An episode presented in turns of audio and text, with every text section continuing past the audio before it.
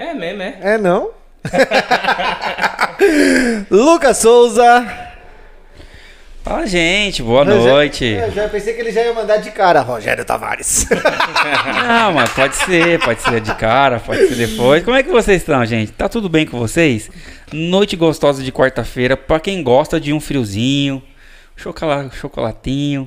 Não, não é meu caso, não. Chocolate. Você Não gosta de é? chocolate? Não. Não gosta? Não, chocolatezinho assim de, de tomar? É? Não. Você não experimentou do Silvinho? Pai, não, É não, verdade, Não, pai. do É Silvinho. chocolate derretido? É chocolate lógico. derretido? O Você do derrete Silvinho. 100% de chocolate, não coloca nada? Não. É, o do Silvinho é Esquece, maravilhoso, pai. cara.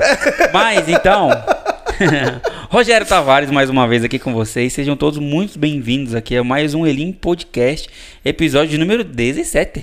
Ó, olha aí. Temos hoje um convidado aqui que brilha, reluz como o sol. Não, não, não, cara, eu falo, eu falo pra você, eu falo pra você. Eu, tava no meio, eu estava no meio de uma reunião. É, Aí me sobe um vídeo. é. E aí eu tô aqui com a câmera ligada, tentando manter, manter uma pose de sério, porque eu sou sério, tá, gente? No trabalho lá eu sou sério. E aí eu tô aqui assim, ó. O pessoal, Lucas, tá tudo bem? Aí eu falei, a gente não tá. Você chegou a assistir a propaganda? Não assistiu? Hoje a correria não, né? Não. Ah, tá, é Cê- bom, é bom. É bom, é bom, é Não, bom. Peraí, também não pega pesado. É bom, é bom, é bom, porque eu vou falar pra você, eu não me aguentei, cara. Eu não me aguentei, depois eu vou bater nele. Sério? Pode, pode. É, A depois culpa é dele. A gente falou, falou, falou, mas não falamos quem está conosco. Adeilton, pastor Adeilton. Seja muito bem-vindo ao nosso bate-papo do Elim Podcast. Bom, então pegando o feeling do que ele tá falando aqui, poderia ter alguém aqui pra dar um trato no belo, né? Pra melhorar. Ah, não seja por isso, mano. Seja por isso. Não pastor. seja por Ô, isso. pastor. Não seja. Aí, na moral. Poxa. Não seja por isso. Aí. Tá vendo, gente? Agora melhorou o negócio. Tudo bem com vocês? Que bom estar com vocês aqui na noite de hoje. Ah, eu achei que eu perdi um pouco o brilho, mas vamos, dizer- vamos, vamos ver o que as pessoas dirão lá em casa. Só pra você ver como é que tá o, o seu estado, pastor. Pô, saudade. Tá bonito, mano. Hein? Eu acho que vocês fizeram uma pesquisa do meu passado. Meu cabelo era estilo esse naipe. Sério? Você é louco, cachorro. Queria achar uma foto antiga. hein? Estilo James Brown. Pra quem está ouvindo nosso podcast no Deezer ou no Spotify, você vai ter que entrar no YouTube pra saber o que tá acontecendo. Porque a gente tá rindo, rindo, rindo, mas vai ter que entrar no YouTube depois, pesquisa aí nas fotos, nas coisas que você vai entender um pouquinho mais. Mas, pastor, desculpa a brincadeira, mas Tamo pode tirar, junto, não precisa Tamo junto, tamo junto. quiser matar a saudade, ficar aí com os cabelos. Na verdade, eu ia Renovado. colocar em mim, mas como o assunto já foi indo, assim, eu falei, não, deixa eu. Você falou, tem que arrumar o cabelo. tudo. Ah, não Poxa, teve legal. como. Não, e falaram assim, não, ó, isso aqui é pra segurar a audiência lá na frente. Mas como é que segura? o tem cara já solta numa dessa, já não tem como, cara. Galera, Não tem compartilha, como. compartilha com os amigos aí, viu? Falando em compartilhar, o pastor está fazendo isso agora, ó. Ele tá com o celular na mão, com o link ali, naquela setinha ali, ó. Tá vendo a setinha aí? Se você tiver no celular, se tiver no computador, é só arrastar para baixo aí na sua aba e tem o, o a setinha para você compartilhar a nossa live. Compartilha para seus amigos, nos grupos, no grupo da sua igreja, no grupo de estudo, no grupo de TCC, no grupo da que mais tem? Da receita, da academia, da corrida, do trabalho, do crossfit, do que mais? Tá bom, tá bom, tá bom, tá bom. Eu já tô colocando aqui. No grupo dos patrocinadores. Vi- vigilantes, Oh, vigilantes do peso. aleluia. Manda bala. Falando de patrocinador, Silvinho Michelete Vamos lá. começa. Neste momento eu vou já começar falando deste patrocínio. Ele em podcast, não. Este patrocínio. Gente, eu vou tirar aqui porque Pode os meus ser. cabelos estão esquentando. Cê é louca. Só pra que eu não apanhe depois, É. quem teve a ideia, ó, É. foi a produção, tá? Foi a produção. Hoje a gente vai falar sobre a Lê Doces. Meu, já provei quase tudo que a Alessandra faz. Ela é esposa do Wilton, que faz parte aqui do nosso da nossa organização do podcast. E ela mandou pra gente uns, uns cookies aqui cobertos Tá bom, de mas é pra ficar fechado? Calma, querido. Calma, calma não, Muita tá hora aqui. nessa calma. Oxi, é Ó. pra comer. Só que ela, aqui estão os cookies que ela fez pra mandar pra gente. Ale, muito obrigado. Deus abençoe sua vida. Obrigado, Ale. Porém, ela faz bolo de pote, ela faz aqueles copos que eu nunca sei se é copo da felicidade ou da alegria, mas é um negócio desse aí. Mas dá alegria e felicidade quando você tá comendo. Dá as duas coisas. Meu, ela faz de tudo. Faz. O que ela faz? Faz pavê, faz torta, Pra comer também. pra comer, pra- faz tudo. E eu já vou abrir aqui pro pessoal comer, porque. É, né, amigo? Negócio- Deixa eu te ajudar, né? É, é bom, é bom. Olha, terminar de falar, vai até esquecer dos outros patrocinadores. entra em contato aí. 96767 3569 Repita. 96767 3569 Ó, até consegui fazer uma voz legal, hein? Vamos, vamos- vamos melhorar esse negócio. Ah, não, com a sua voz. 96767 3569. É, isso sim é voz de radialista, né? Vamos falar um negócio. Eu não sei porquê, mas ouvindo essa entonação do pastor me lembrou a Aline Michelete. Eu não sei porquê. Eu não sei se ele fala um 65, 67, eu não sei, mas é alguma coisa assim que. Entra no Instagram aí, gente, da Alessandra. Confere lá as coisas que ela Ó, faz. eu que já é estou muito top. conferindo agora ao vivo aqui, hein? Ó, o pastor. ó, não vai oferecer pro convidado? Não, eu vou E é comer. isso? Gente, pastor, ó, fica à vontade. Vocês já foram melhores, hein? Olha, eu Ó, vou te pode falar que uma vez tá? a minha irmã comprou com a Alessandra aqueles, aqueles pavês no, no Natal. Não sei se foi Natal, se foi no Pavê Novo. pra comer. Aquele gigante assim que ela faz pra festa. Gente, eu não- quase que eu não deixei o povo comer. De tanto que eu comi aquele negócio. É muito bom, muito bom de verdade. Mas, gente, entra lá, lê, muito obrigado. Tá e vamos delícia. continuar. Vamos voltar Isso porque o camarada disse que não gostava de chocolate, mas. Não, não, não, Ele não, falou que não, de não. chocolate Ah, pra tomar. Pra tomar. Por isso que eu perguntei. Eu falei, você vai derreter o chocolate? Se ele for Mas você não experimentou do Silvinho, de verdade. Eu também não, não gosto muito, não sou muito fã de chocolate quente. Eu acho, às vezes, muito doce muito enjoativo, mas o do Silvinho é da hora. Tá vendo, gente? Já fica ligado aí, porque quando a gente terminar de montar a cafeteria, Eu ia falar isso vai agora. ter bastante. Vai ter chocolate, vai ter todos os tipos de café. E já fica uma pergunta. Já vou colocar aí, eu vou até entrar daqui a pouco pra ver a resposta no bate-papo do YouTube aí. Você já provou café com sabores diferentes?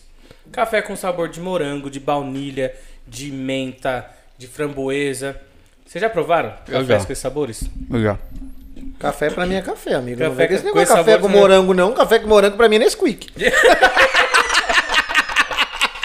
Gente, você não imagina. Quando a cafeteria estiver aberta, se prepara pra isso aí. Ó, depois você fala que sou eu, tá?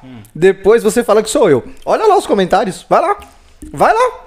Calma aí. Depois você fala que sou eu. Enquanto o Silvinho tá olhando os comentários, eu vou desejar aqui uma boa noite para todo mundo que já mandou mensagem aqui no chat. Pra Maria dos Santos, pra Renata, pra Michele. A Michele, que inveja, hein, Michele? Ganhou as balas aí.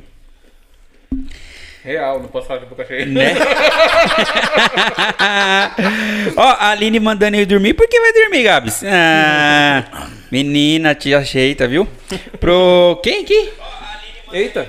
Pro Fúvio, pro Fúvio Hugo, pra chefa também, pastora Claudinéia. Ô chefa, deixa eu te falar onde que tá o chefe. O chefe, a esta hora, ele está produzindo um café Topperson, ali diretamente da nossa cozinha aqui da sede. Daqui a pouco vai chegar um café aqui da hora pra gente. E pra Deia, a Deia também, a Deia Felipe também tá aí, ó. Silvinho, eu vou te ensinar a fazer, olha, Ice Coffee. Olha. Pra Bruna também, boa noite, Bruna. Sejam todos muito bem-vindos, gente. Fiquem à vontade. A Deia. live é toda de vocês. Gostei dele. Quando a cafeteria abrir, a gente já. Silvinho é pra casar, né? lá. Ah, eu eu conheço a mensagem. Renata. Não, não, não. Então vamos abrir aí uma hashtag.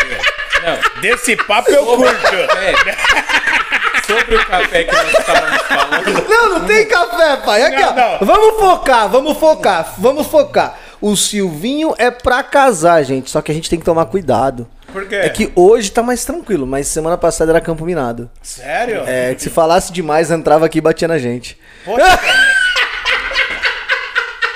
Nossa, Ale, é muito gostoso. Assim, não adianta querer mudar de assunto, não.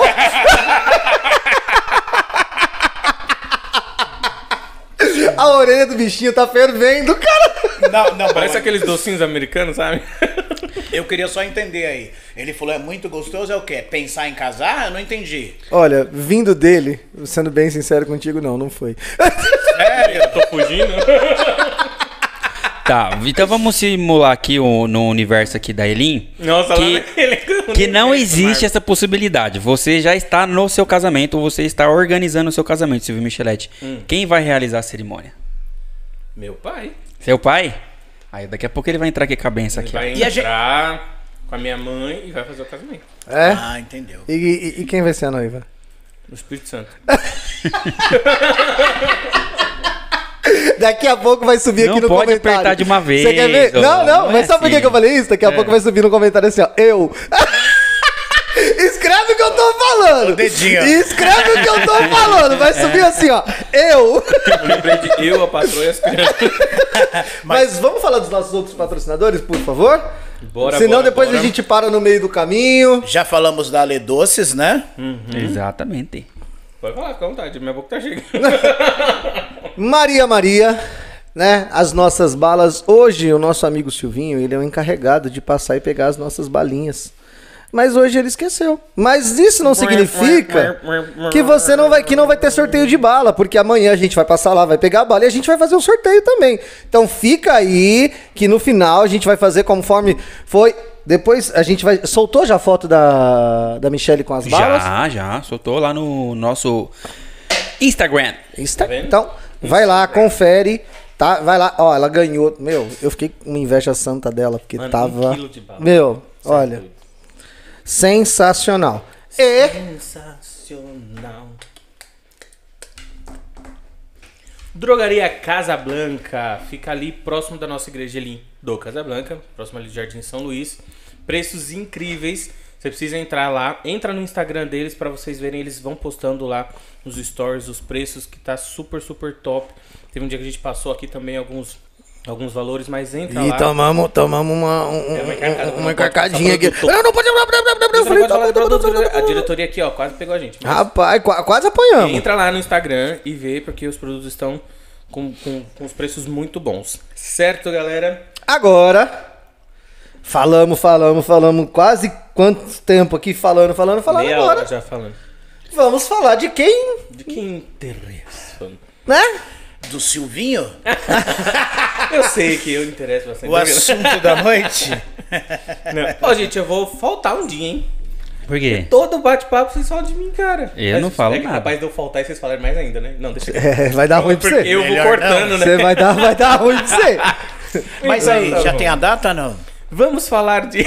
Ó, a inclusive, aproveitando a deixa do Adeilton aqui, a pastora Neide tá falando, Silvinho, quem é? Pastora Neide. Ó, dica, assista o outro, o podcast da semana passada, que foi sensacional, com o Ministério Mergulhar. Sim, Muito bom. Que lá tem algumas dicas extremamente importantes. exatamente. Que não tem como você não saber com aquelas dicas. Gente, quando eu casar vai ser um evento, né? Arroba futura esposa do pensando. Silvinho? Será que isso vai acontecer, cara? Vai ser o evento. Falando nisso, eu vou deixar meu Pix aqui pro pessoal começar a depositar. Já que vocês querem tanto que eu case, comece a depositar lá, gente. Ô, meu amigo, eu vou falar mas coisa não pra é você. assim. Peraí. Não é assim. É, Não, voltando aqui, o pastor Mauro aqui falou, gente, boa noite, a paz, um abraço a todos.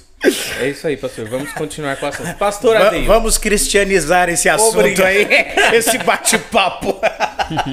Obrigado por estar neste recinto. Eu que agradeço, sempre é um grande prazer. Já vou começar logo perguntando.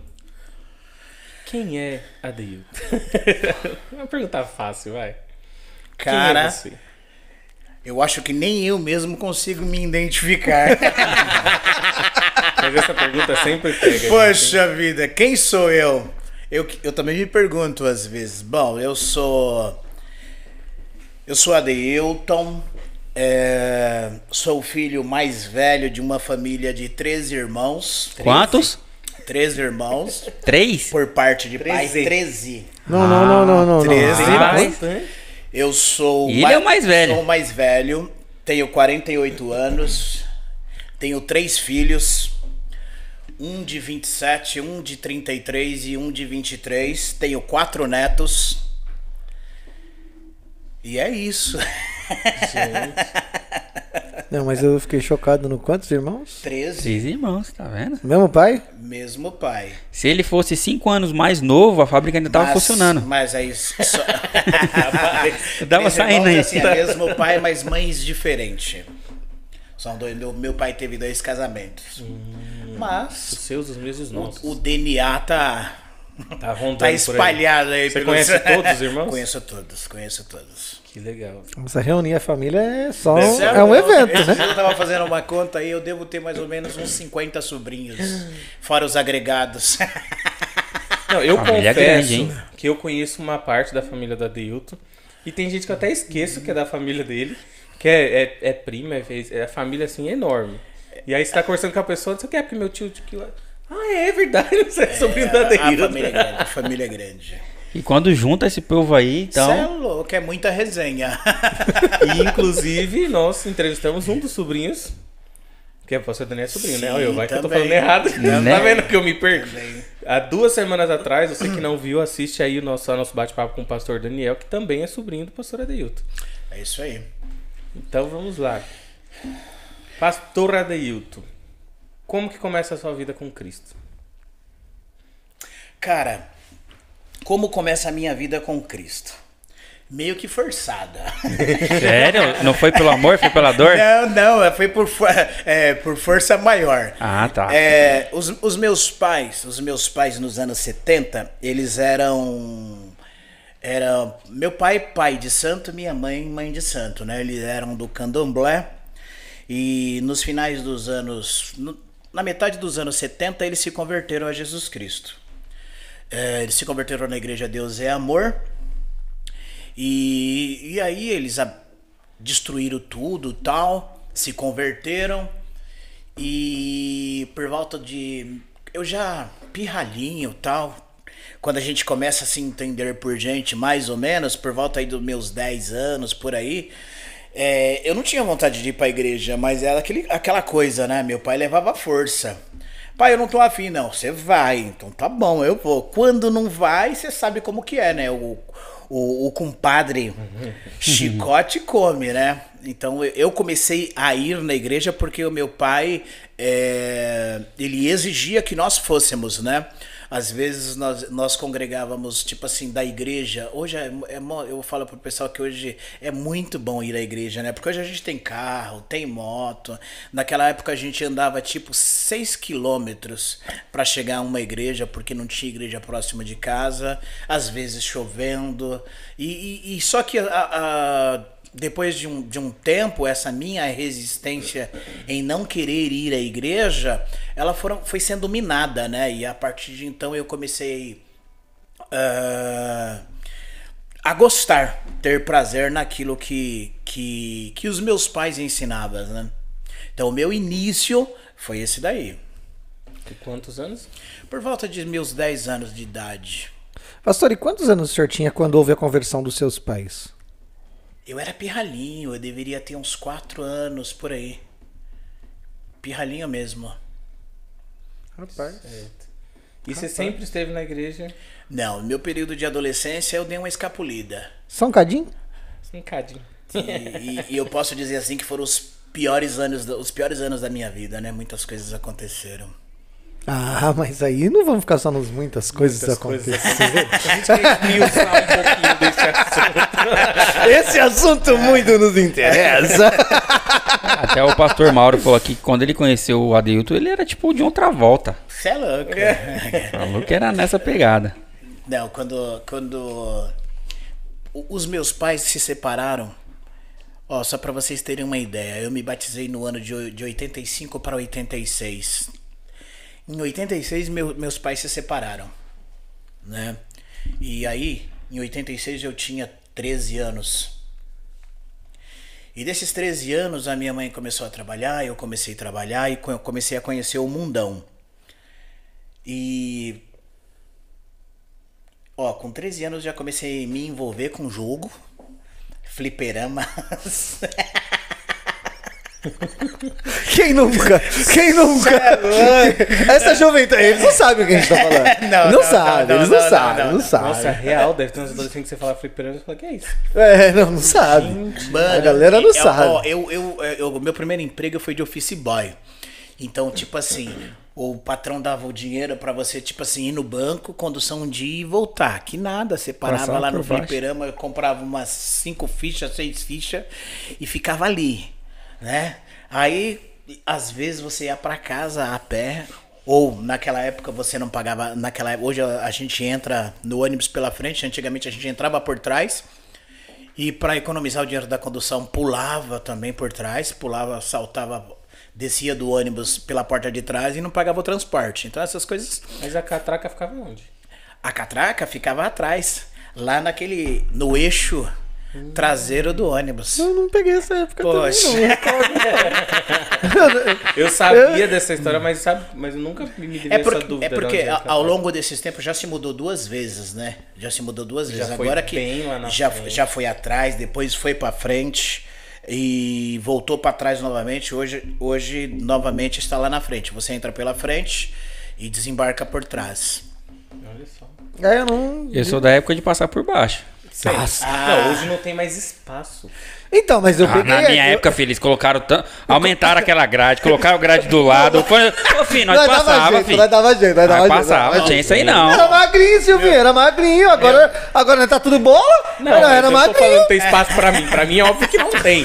Mas mesmo uma criança passar, eles fizeram de um jeito que, que não dá. Até tem um ferro que, que cruza assim o negócio. Até tem É que eu não sei tudo. o. Ah, eu falo pra você, É na minha época. mais vi alguém- Na minha época de moleque eu dava jeito. Você pegava uns motoristas no- antigamente que eles jogavam umas graxas, umas graxas não, era uma, uma cera líquida preta.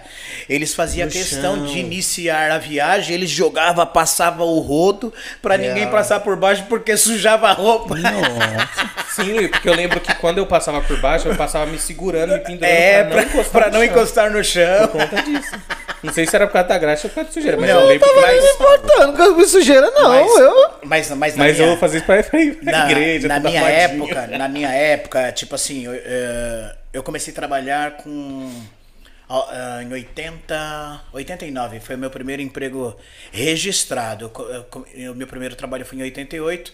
De 89 pra frente foi meu trabalho, meu primeiro trabalho registrado. Eu trabalhava no Pacaembu, então tinha aquela galera do ônibus 6 e 10. Todo dia, 6 e 10, aqueles mesmos caras, 20 caras.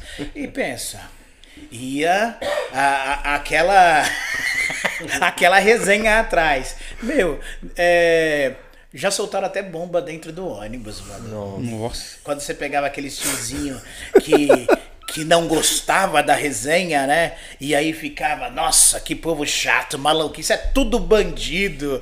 É, Meu, pensa, pensa. Só que nesse período, nesse período que eu estava, que eu estava nesse período aqui, que eu tô falando, eu, que eu fiquei de dois para três anos, eu já tava, eu saí do evangelho, né? Quando meu pai saiu de casa, eu dei uma, uma escapulida. E, meu, só Deus na minha vida. Aconteceu diversas coisas na minha vida. É, eu conheci é, muitas coisas novas e me envolvi, digamos, com, com droga, com todos os tipos de droga. Eu, eu, eu, eu fui um cara que. Eu cheirei cola. A gente não pode falar porque vai incentivar, né? Mas todo tipo de cola eu fiz, eu fiz uso. Ah, quando acabava o dinheiro, você partia para alguns pequenos delitos. É, já fui algumas vezes por causa desse tipo de situação para delegacia. Já dormi três noites, uma semana na delegacia. Eu nunca fui para penitenciária mas já dormi algumas vezes na em delegacias por causa de comportamento errado, né? Ah, já morei na rua por três meses. Eu, olha só, eu trabalhava, eu trabalhava e eu guardava minha roupa no, no trabalho e algumas roupas eu tinha na, na mochila. Eu dormia na rua, dormi Dormi três meses ali na, na, na Avenida Paulista, Alameda Santos. Tinha uns casarão antigo que tinha uns muros baixos e as- algumas casas abandonadas. Cara, na rua a gente, eu conheci tanta gente. Professor de inglês, professor de filosofia, professor de sociologia, morando na rua. Ah, e como é que você fazia pra tomar banho? Na minha época, isso há muito tempo atrás, na farmácia vendia uns lencinhos. É um lencinho umedecido. Ele chamava-se na época, não existe mais, eu vou fazer uma propaganda aqui, lenços Chua. Esses lenços você abria, ele ficava desse tamanho. Não, pe- pe- pega, Olha pega olha aí. Olha esse serviço aqui, exclusivo, hein? Caramba. Sabe qual foi engraçado? Presidente como esse? Sabe o que eu Olha. achei engraçado? É? Na hora que ele fez ali, ó, o cafezinho assim, ó, o cara chegou a fazer assim, ó. Tá tua água Claro, tem que fazer aqui pra, pra abastecer. Ai, ai. Ele pega mais caneca, né? Aproveitando pra fazer propaganda, ó. Descanso de copo, faça seu pedido do podcast.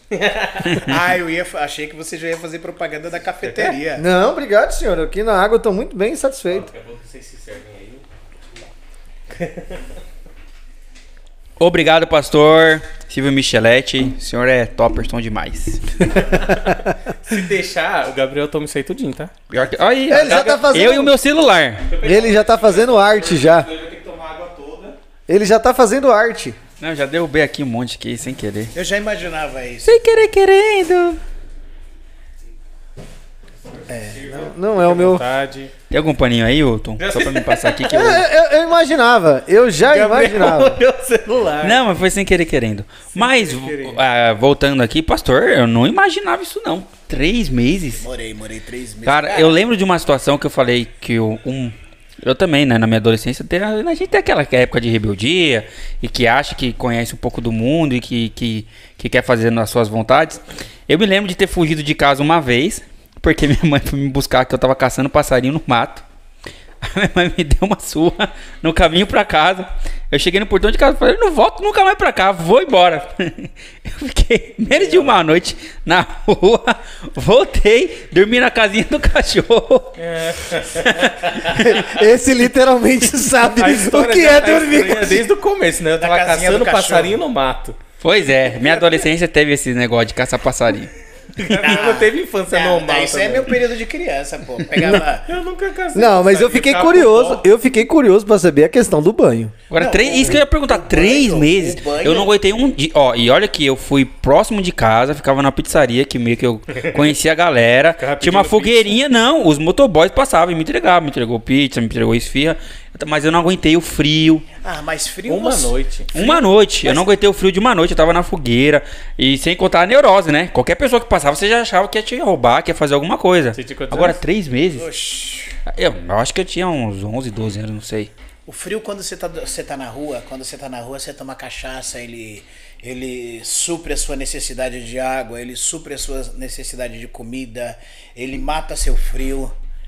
Então a- a- as pessoas fazem uso de cachaça justamente por isso, porque dá aquela vibe, né? Sim. E, Já e- tem o vício, e supre outra, sim, e supre as outras necessidades. A comida fica em segundo plano, às vezes você come, né? Como eu trabalhava, eu dormia na rua, mas eu trabalhava, então assim, na- no trabalho eu fazia as minhas refeições normal, mas acabava o expediente de de, tipo assim, eu ficava no Parque do Ibirapuera até das 10 horas, porque o Parque do Ibirapuera eu não sei hoje, mas antigamente ele fechava 10 horas, continua. Então, De final de semana é aberto, 24 horas. 24 horas. Sábado e domingo. Na minha época eu ficava ali. É, na, ali tem aquela, aquele setor ali do exército. Ficava rondando aquilo ali, sabe? Andando e tal. E ah, quando a gente fez a brincadeira da peruca, ali. Ô, Oi, eu tô dessa peruca aí. Dá de Só pra galera que tá em casa. é, só pra vocês terem uma ideia. Quando eu cheguei em casa, o meu cabelo tava enorme, maior que isso. Nossa. Maior que que isso desfiar um pouquinho mais. né? Porque naquela época a gente, a gente, eu trabalhava, mas eu penteava ele, né? Então ficava um negócio bem bonito. Deixa eu ver aqui no espelho Mas se pra ver você como é que olhar, tá. se vocês vão pensar no cabelo dele arrumado, realmente parece o John Travolta, né? Não, que isso. Nossa, É, realmente. foi o que o pastor Mauro Ah, falou não, aqui, mas, ó. mas sabe por que, que a gente usava cabelo naquela época? Tipo assim, na sua geração, você sempre tem um cara que você, tipo assim, você tem aquele cara como ídolo, né? Hoje o ídolo da galera aí são vários, né? Já foi Luan Santana é, e por aí vai. Naquela, naquela época tinha um cantor que ele veio antes do Michael Jackson, que era o Prince. Ah, Prince. Prince. E o cara usava cabelo. Então, tipo assim, cabelo grande, você vai fazer o quê? Vou arrumar namorada. Porque era parecido com o Pegou? Se liga. Só que aí qual que é o grande problema? né? É tipo assim, o, o lenço umedecido você banha rosto, axila, Aham. né? As Suas regiões aí e tal, mas e o cabelo? Vixe. Imagina, manja. Aí o que que acontece? Quando chegou um dia, eu cansei de tudo isso e decidi voltar pra casa. Aí eu cheguei em casa num domingo, cara, cheirando mal, cabelo enorme. Aí quando a minha, a minha mãe, a minha mãe era pequenininha, né? A minha mãe deveria ter 1,55m por aí. Quando a minha mãe vi, a minha mãe me viu, ela pequenininha, abriu os braços, me abraçou, eu cheirando mal. Ela me mandou pro banheiro, eu tomei banho e tal. Aí eu ela sentou no sofá, vem aqui, filho, senta. Sentei no sofá. Aí ela pegou, me deitou no colo dela, cara. E eu sempre falo isso é, pra, pra galera, pros meus filhos tal. E ainda vou falar pros meus netos.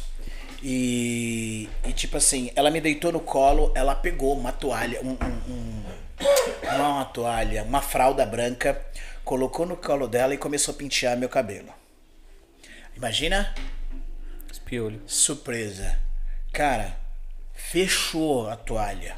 Preta de piolho. Preta, preta, preta, preta. Até onde ela contou, deu mais de 400. Eita, e ela conseguiu contar ainda. Cara, fechou, fechou, fechou. Pra depois, quando ela, quando ela finalizou, ela tinha- nós tínhamos um relógio de parede branco, dos ponteiros pretos. Toda a casa tinha, né? E ele tava quebrado. Ela colocou, a- jogou a toalha assim, ó. Cara, quase que a gente faz pipoca de piolho. então, e- então- então essa cena bas- é bastante marcante porque assim, é, eu passei por tudo isso e, e tipo assim, é, você imagina que a que ponto você precisou chegar para você enxergar em você dignidade. Mesmo com tudo isso, nesse momento eu ainda não tinha enxergado em mim dignidade própria. Quantos anos você tinha nessa época? Nessa época eu voltou? tinha aí por volta de 15 para 16 anos. Muito novo ainda. Muito Pastor, eu, eu tenho duas, duas perguntas que não, não sabe, não, não me encaixa aqui. É, primeiro, qual foi a influência da separação dos seus pais para que acontecesse tudo isso na sua vida? E segundo, como é que era a comunicação com a sua mãe? Ou ela não te via durante esse período? Como, como Cara, era A isso? minha mãe trabalhava primeiro que assim. É, tudo isso começou a partir da separação dos meus pais. No ano de 1986 eles se separaram. E aí o que que acontece? Nós tínhamos uma vida boa, né? Porque meu pai, ele era era um diretor de uma empresa muito conhecida que tem aqui na região do Socorro, próximo de Santo Amaro, chamado Bayer. Ah, eu, vou- eu não- eu não vou, eu não vou, eu não vou, eu não tem como não. Se é Bayer é bom. Agora aproveita o nome duas vezes, fez o, o, o- slogan aqui e patrocina nós. Eu falo porque meu pai trabalhava. Ah, Isso aí, era, era os melhores brinquedos, Nossa, as melhores festas, você é louco. A gente, na, na, na nossa época, nós éramos os playbas do bairro, porque os brinquedos, fala aí. Era na- top na- é, eu, eu ia fazer propaganda de novo, mas. É. é- é aquela que tem uma estrelinha?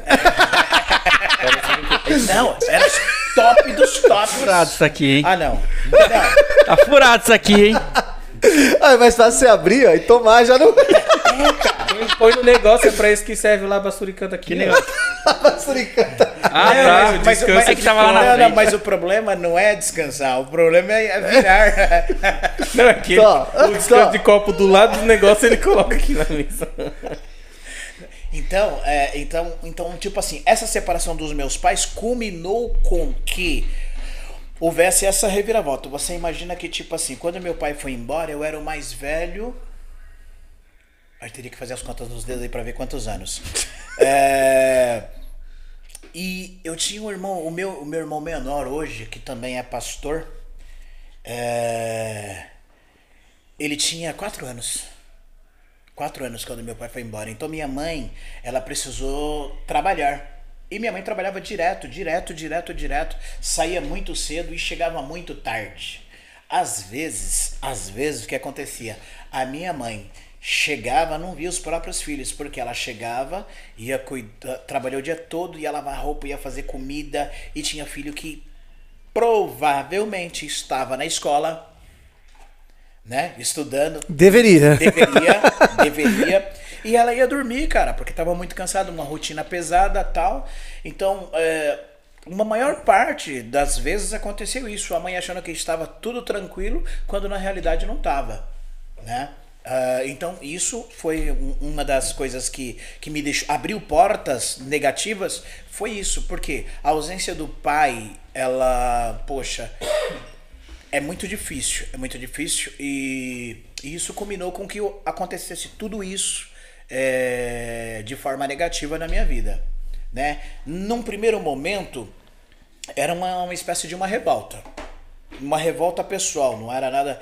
Mas assim, as coisas deixou de ser o que era no passado, uma vida boa e estável, de repente você chegar ao ponto de, por exemplo, poxa, na minha época era muito comum você ver famílias que tinham muita dificuldade para se alimentar, de faltar o, o básico. Então, isso nós vivemos por um período na nossa pele. Né? Hoje, quando a gente fala assim para os nossos filhos, poxa, às vezes nós não tínhamos o arroz e o feijão para comer. Poxa, sério? Sério. Nós tínhamos famílias que que tinham uma vida muito boa, mas a minha não era, né? Por exemplo, a minha mãe às vezes saía para trabalhar e, por exemplo, é, a minha irmã que está em casa ela vai, vai até sorrir. A minha mãe comprava 30 pão, 30 pãezinhos, né? E as, aí os meus irmãos queriam dormir até meio-dia. Quando eles acordavam, não tinha bom pra eles, porque eu já tinha arrebentado. 30? Não, não, não, não, não, não. Você Não. uns 30? Não, não, 30 ele não comia. Mas, Mas mais que a metade sim. Gente. não, numa situação que o pão, no valor que o pão tá hoje, o pai dele e a mãe dele abrem falência fácil, cara. Mas, mas poxa, é, acontecia isso. Tive esses, tive esses períodos de, de egoísmo. e depois, filhão, no, durante o dia era o pau. O pau quebrava, imagine. Seis irmãos dentro de uma casa. Meu Deus do céu. Você comeu meu pão! Aí os nomes vinham, né? Morto de fome, lazarento e por aí vai. Por aí vai. Gente, não consigo passar dos três. E, e, e aí passou esse período, o que que acontece? Aí eu já, 16 anos, aí eu já queria estar igual os outros moleque, né? Já queria estar em, é, inteirado com a molecada, que aí você fala, ô, Gabriel, pô, amigo do Silvinho. O Silvinho, pô, Silvinho é malandro, tá ligado? O que que eu fazia? Encostava no Gabriel porque eu queria ser amigo do Silvinho. E aí entrava em confusão, entrava em briga, defendia fulano, defendia... a briga não era nem comigo, você ia lá arrebentava o outro, só pra estar junto. Então, tipo assim, é, meu período aí de 16 para 17 anos, já saí na mão com o nego com um revólver na mão, com facão, com faca. E tipo assim, eu era um vaso na mão do capeta, você é louco? eu deixava ele me usar. Poxa, Gente. é, tadinha, minha mãe, enquanto ela trabalhava, né? Se esmerilhava de trabalhar, chegava em casa, ia descansar, a gente ia pra escola, tipo sexta-feira. Sexta-feira ninguém entrava na escola. Eu sei que vocês faziam isso também. É de praxe. Não. Ah, não, ah, não. Ah, não. Gente, Ah, não. quando eu falo que eu sou diferente, as pessoas não entendem. Ó, Não, você tem problema. Essa semana eu tava Você tem lembrando problema, Que a não é nem única vez problema. que eu... ca- As duas únicas vezes que eu, que eu não entrei na escola, É. uma foi porque um amigo meu tinha machucado a perna, eu fui buscar ele em casa pra ajudar ele, porque ele tava mancando com, com gesso na perna. A gente chegou atrasado, não queriam deixar a gente entrar. Eu morava na frente da escola, minha mãe gritou da sacada: O que, que você tá pra fora da escola, menino? Eu vou te bater, não sei o quê. Aí a diretora viu a situação e deixou eu entrar com o amigo. É, é. E a outra situação A rota tinha gritado lá de cima. A outra situação que todo mundo combinou de não entrar na, na escola, eu ia entrar e falaram que iam me bater se eu entrasse. aí a gente foi pra casa de uma amiga e a gente, aí eu fui evangelizar. Você. Então, Não, eu também sempre fui muito nerd. É? Eu quase repeti a terceira série por conta de fliperama também. Mas fora isso, eu também. Eu também era Você muito. já gastou o salário no fliperama, não? Já. Essa pergunta é meio delicada pro Gabriel. É, não, não é isso. É porque, tipo assim, eu não trabalhava na época, mas, tipo assim, meu. Um resumo. O salário do pai dele. Resumo muito, muito assim. Meu pai era tesoureiro da igreja e fiz. Cê é louco! Roubava a oferta dos irmãos. Irmão. Aí era tipo assim, 5 conto numa semana, 10 conto na outra, não sei o que na outra semana. Até uma vez que o meu tio quis ir pra Playlândia, eu peguei sem conta. Aí meu pai descobriu. É, Porque meu pai sempre, meu pai sabia que tava subindo uma coisinha ali, outra, mas ele, né, meio que relevava, achava que tinha feito a conta errada. Aí depois dessa da Playlândia aí, meu Deus do céu. Chicote estalou. No quê? Apanhou até umas horas. O quê? Ah, não. Ali eu me converti. Vocês não cabulavam. Ali eu me converti. Eu, eu tô me sentindo até fora da caixinha aqui agora. Mas é por isso a diversidade Não. do nosso programa. Isso reflete até nos dias um de é hoje. jeito. Isso reflete até nos dias de hoje. Pergunta pra mim, ó. Nós estamos em. Não, não, eu 2022? nem posso falar isso que é má Tá influência, né? Não pode. Não É má influência, né? Ó, mas resumindo, já comecei, né? Ué, Nós estamos em maio. Aham. A faculdade começou quando? Meu Deus. Isso é porque trabalha na faculdade, tá? Eu não fui um dia. e tirei 10 na prova. Ah, desculpa, né, pai? Não sigam o nosso exemplo, gente. Ai, não marquem Não meus professores, por exemplos. favor. Porque, ó, querendo ou não, a gente até conta aqui com ar de brincadeira, essas coisas, mas todos nós, né, tivemos nossas fases e estamos aqui hoje exatamente por quê? Porque tivemos um encontro com o Evangelho, fomos transformados. Tenho certeza que ao decorrer da nossa conversa vocês vão ouvir a história do pastor Adito, que já está aqui, já me impressionando bastante. Eu já ouvi uma boa parte da história, só que eu sou aquele tipo de pessoa que eu sou ótimo pra você me contar um segredo, que eu esqueço. então ele vai contando e eu fico, caramba. Não, cara. Porque pra mim parece que tá tô Não, pra, pela primeira ó, vez. pra, pra galera, pra galera que, tipo assim, da galera da minha época, da minha faixa etária, na Avenida Santo Amaro, é, Avenida Santo Amaro, esquina com a Rua Vieira de Moraes, tinha J Tapetes. Eu lembro, hein? Lembra da J Tapetes? Eu lembro, trabalhei Hoje ali mudou perto. de nome e tal. Eu de, trabalhava lá, lá no fundo, lá descendo tudo. de frente a J Tapetes tinha uma casa que ela tinha umas 40 máquinas. Meu amigo, Máquina de- eu recebi. Ele falando. Dá, dá até um arrepio, uma emoção gostosa. Não, ele falando é sensacional, cara. É, aquilo ali. Porque, tipo assim, eu, eu me teletransporto pra 1900 e bolinha. Chegava lá no caixa, dá 30 fichas. E jogava e jogava, enquanto eu não passava de etapa, enquanto eu não virava máquina, mano, eu não parava. E tipo assim, aí, caraca, cadê o dinheiro?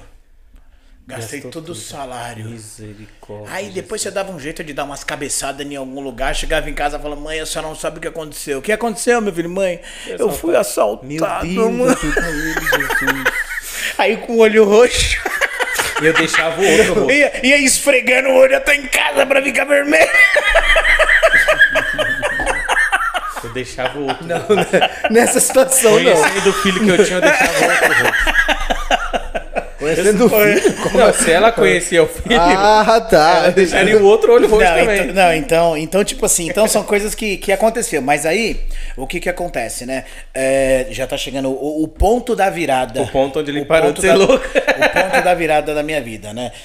A gente, como eu falei, nas sextas-feiras, nas escolas a gente ia pras festas, tinha muito baile de rua na minha época. E, e era muito bom, né? Naquela época era muito bom. Só que tinha muito problema de violência, porque, tipo assim, altas horas da noite, bebido, fumado e outras cositas a mais, aí vinham as confusões, né? As confusões, aí rolava tiro, rolava faca, rolava pancada. Bom, enfim, quantas vezes eu já, tipo assim, já consegui escapar, não exatamente eu, mas eu entendo hoje que foi Deus que me deu livramentos de diversas chacinas que ocorreram nessas festas que nós estávamos. Ah, uma, uma, uma das de várias, uma das que mais me marcou, ali no Jardim Eliana, na região do Grajaú, tem o, um campo, antigamente era um campo de terra, tem um clube lá chamado Águia Negra. Tem outros clubes e tal, mas esse é o mais conhecido da região lá na- no Jardim Eliana. E em 1990, lá no início, houve uma chacina que foi a que mais repercutiu. Por quê? Naquela época tinha muito pé de pato. O que é pé de pato pra galera que não conhece? Ele não era polícia, mas é aquele tiozinho nortista que detestava bandido. E ele não deixava o bandido procriar. Ele não deixava ele criar asa. Então começava a roubar o que ele fazia. Esperava aquele dia, aquela noite, aquele lugar, saía ele naquele Opala. Naquela época você via um Opalão, meu amigo, ninguém ficava na rua. Corre. É, corre porque tira Corre. o come. Então esses caras matou muito, muito. E nesse dia fatídico, é, nós tivemos uma situação lá onde mais de um, foram vários, mandou toda, todo mundo que tava na, na- naquele baile, era uma festa, tinha muita gente, e aí mandou a galera se ajoelhar no chão, se ajoelhar tal, e colocar a mão na cabeça. E ti- tipo assim, os caras vieram com, com as armas e atirando. Naquele dia, naquele dia, umas 14 pessoas foram baleadas naquele local, aí a gente saiu correndo, lógico que não vai esperar. E tipo assim, a possibilidade de ter tido um número de vítima maior era muito grande.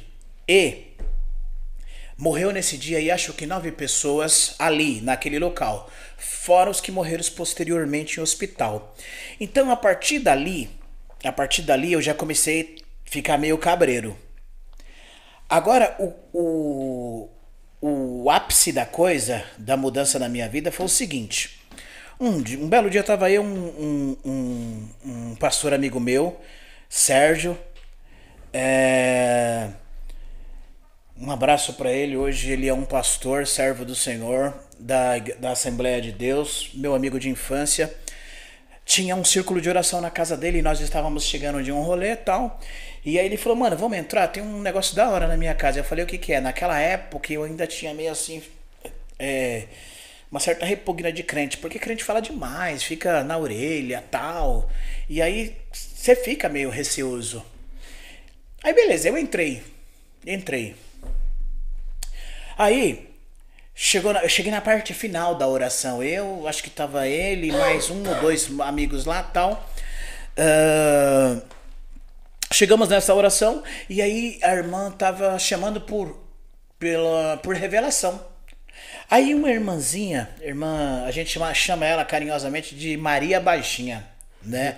Meu abraço aí à família, Ezequias, Silvano, Gil, Ezequiel, é, Marlene, Silene, já que eu falei um, tem que falar todos. Senão apanha.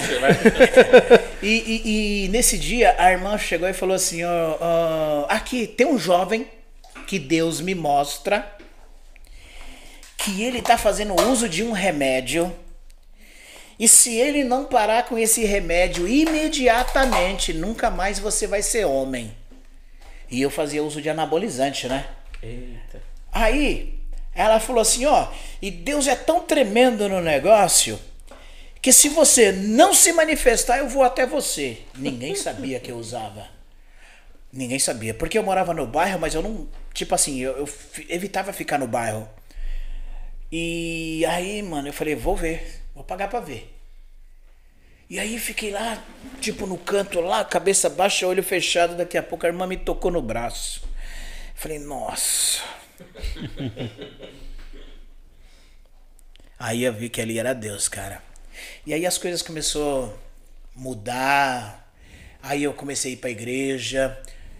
É, ali eu tive uma conversão verdadeira, né? Porque as outras eu fui, participava, mas eu não tava lá dentro. E aí eu comecei quando eu voltei eu congreguei numa numa numa igreja chamada O Rei está voltando.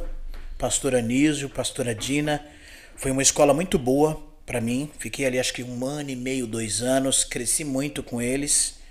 Aí depois eu fui aí eu conheci minha primeira esposa pastora Cida que que hoje está nos braços do pai Ah, ali a, a gente namorou, a gente casou, ela engravidou. E, e ali foi a mudança da minha vida. Ali eu sabia o que eu queria. Foquei nesse negócio, foquei na, na igreja, de ajudar o povo. É, algumas coisas vieram na, na minha vida como bônus, porque assim, eu sempre gostei, sempre gostei de lidar com pessoas. Cara, ajudar o próximo, é, cara, se eu não puder, eu dou um jeito né? Se eu não puder, eu dou um jeito. E tipo assim, não tem, ah, eu ajudo só pessoas da igreja, não. Eu eu faço, ajudo é, pessoas do candomblé, da umbanda, espírita. Pra mim não tem essa. Eu tô ajudando o próximo, sem, sem instituição, sem religiosidade. É, o meu papo é ajudar a pessoa. E então, a partir dali, sabe, Deus fez umas transformações. é, eu morava de aluguel, morei de aluguel por um ano. Eu sempre trabalhei no ramo de drogaria, né? Sempre trabalhei no ramo de drogaria. E com um ano que, que eu tinha me casado com ela, Deus me deu a oportunidade de comprar uma casa. Eu não tinha dinheiro. Eu não tinha dinheiro. Conversei com uma amiga na farmácia. Ela me emprestou um dinheiro para dar uma entrada. O meu cunhado me emprestou umas folhas de cheque. Era um valor que eu não ganhava. Cara, foram acontecendo tantas coisas, tantas coisas, tantas coisas. E aí a gente conseguiu a nossa casa. Aí a gente reformou essa casa porque era bem judiada. E aí, cara, começou. Começou as coisas a acontecer. Veio, veio o Leonardo, já tinha o, o Diego, porque o Diego ele não é meu filho biológico. O meu filho mais velho ele não é meu filho biológico, ele é meu filho de criação. É um filho que eu amo demais. Eu costumo dizer que ele me ama mais que os meus filhos biológicos, né? Porque ele não passa um dia sem sem é uma brincadeira, lógico, né? Vai que os outros aí ficam com ciúmes também. Mas é, então, tipo assim, eu já já com 18 anos, eu já assumi uma família e isso pra mim foi o essencial pra minha mudança. Ó, deixa eu só colocar uma coisa aqui antes que o pessoal me julguem. A questão da faculdade, que é, além de eu trabalhar viajando bastante, eu assisto as aulas online depois. As aulas são todas gravadas, tá? deixa eu me justificar. Só porque Senão a depois, a assim, chefinha "Tira já mandou programa", aí, pai. Tira esse programa do ar. Aí ele já veio se retratar. Deixa eu me retratar aqui. Não, mas, ó. Mas eu tem- ia perguntar a hora que você falou e eu esqueci, mas eu ia perguntar realmente se você assistia as Não, não, tem que assistir, senão não consegue, né, pai? Como que Mas é engraçado isso pelo seguinte. Às vezes, né, quem ou escuta testemunho ou parte dessa nossa história de, de erros e tal, às vezes fica com um pensamento assim meio, meu Deus, né? Como é que pode isso? Mas isso é a prova de quanto o amor de Deus é grande, quanto a graça de Deus nos alcançou. Porque se hoje nós estamos aqui para poder falar para você, se hoje o pastor exerce um trabalho ali de auxiliar pessoas, imagina você procurar um pastor. Pastor, estou, a minha família está acabada porque a droga entrou na minha casa. Pastor, meu casamento está acabado porque o meu marido não sei o que. Pastor, o meu filho não tem jeito porque. E o pastor não tem vivência nenhuma, não tem experiência nenhuma. Acha que o pastor vai falar o que para você? Vai orar que Deus vai dar a solução? Não, irmão, nós somos a prova do amor de Deus. E se Deus transformou a nossa vida e, e ele permitiu com que a gente passasse por isso, é exatamente para servir para a gente como bagagem de estrutura de alicerce para quando esses problemas chegarem até a gente, a gente ter como amparar, ter como direcionar. Sim.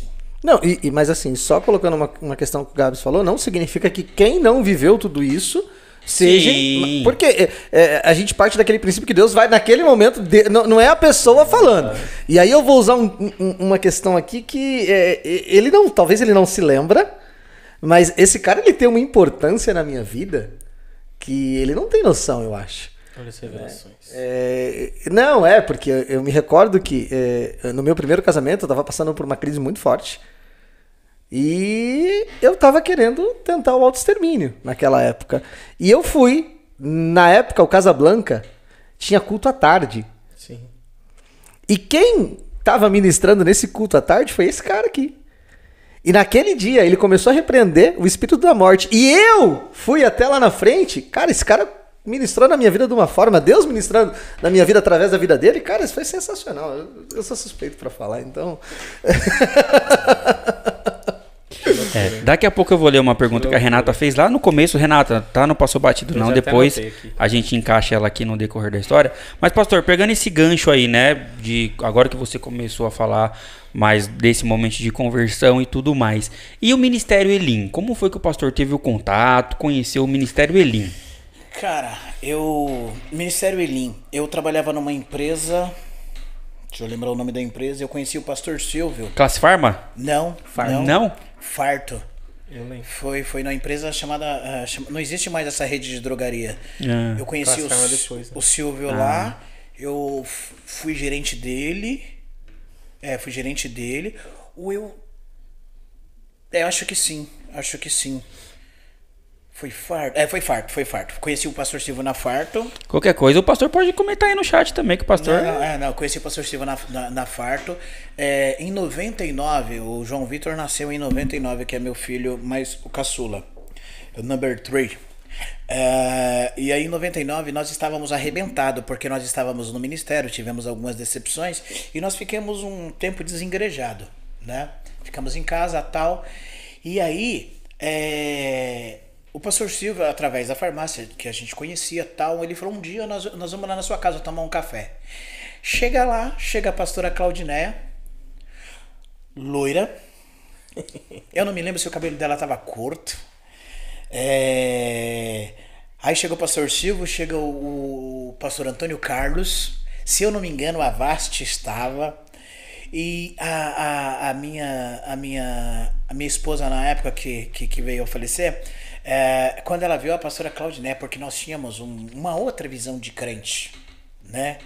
É, nós tínhamos aquela visão de crente que crente não cortava cabelo, não usava calça comprida. Quando chega a Não pastora. pintava o cabelo. Não pintava o cabelo. Quando chega a pastora Claudineia lá de calça, ca- Cabelo cabelo, curto, loiro.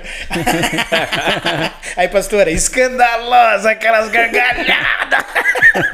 Salto 15. Não, não, não. Aí, tipo assim, eu já conhecia, né? Mas aí quando a Cida viu, ela ficou assim meio que impactada, tá ligado? e aí a gente conheceu a igreja Eilim em 99, através de- dessa, dessa ida. O João Vitor era recém-nascido, tinha mês ou meses, poucos meses. João Vitor aqui do Socorro? Não, não, Não, meu filho filho, meu filho. Ah, tá. e, e, e aí, em 99, aí eu comecei a namorar a igreja Elim. Mano, do, aí, 99, 2000, 2001, 2001 eu vim pra, pra, pra Elim. 2001. Nesse período, nesse intervalo, eu frequentava uma igreja, eu morava em Diadema, eu até ia numa igreja que tinha em Vila Joaniza, eu conhecia um apóstolo lá, mas em 2001 a gente defini, eh, decidiu ficar na igreja Elim, foi quando a gente começou a frequentar a igreja do Casablanca.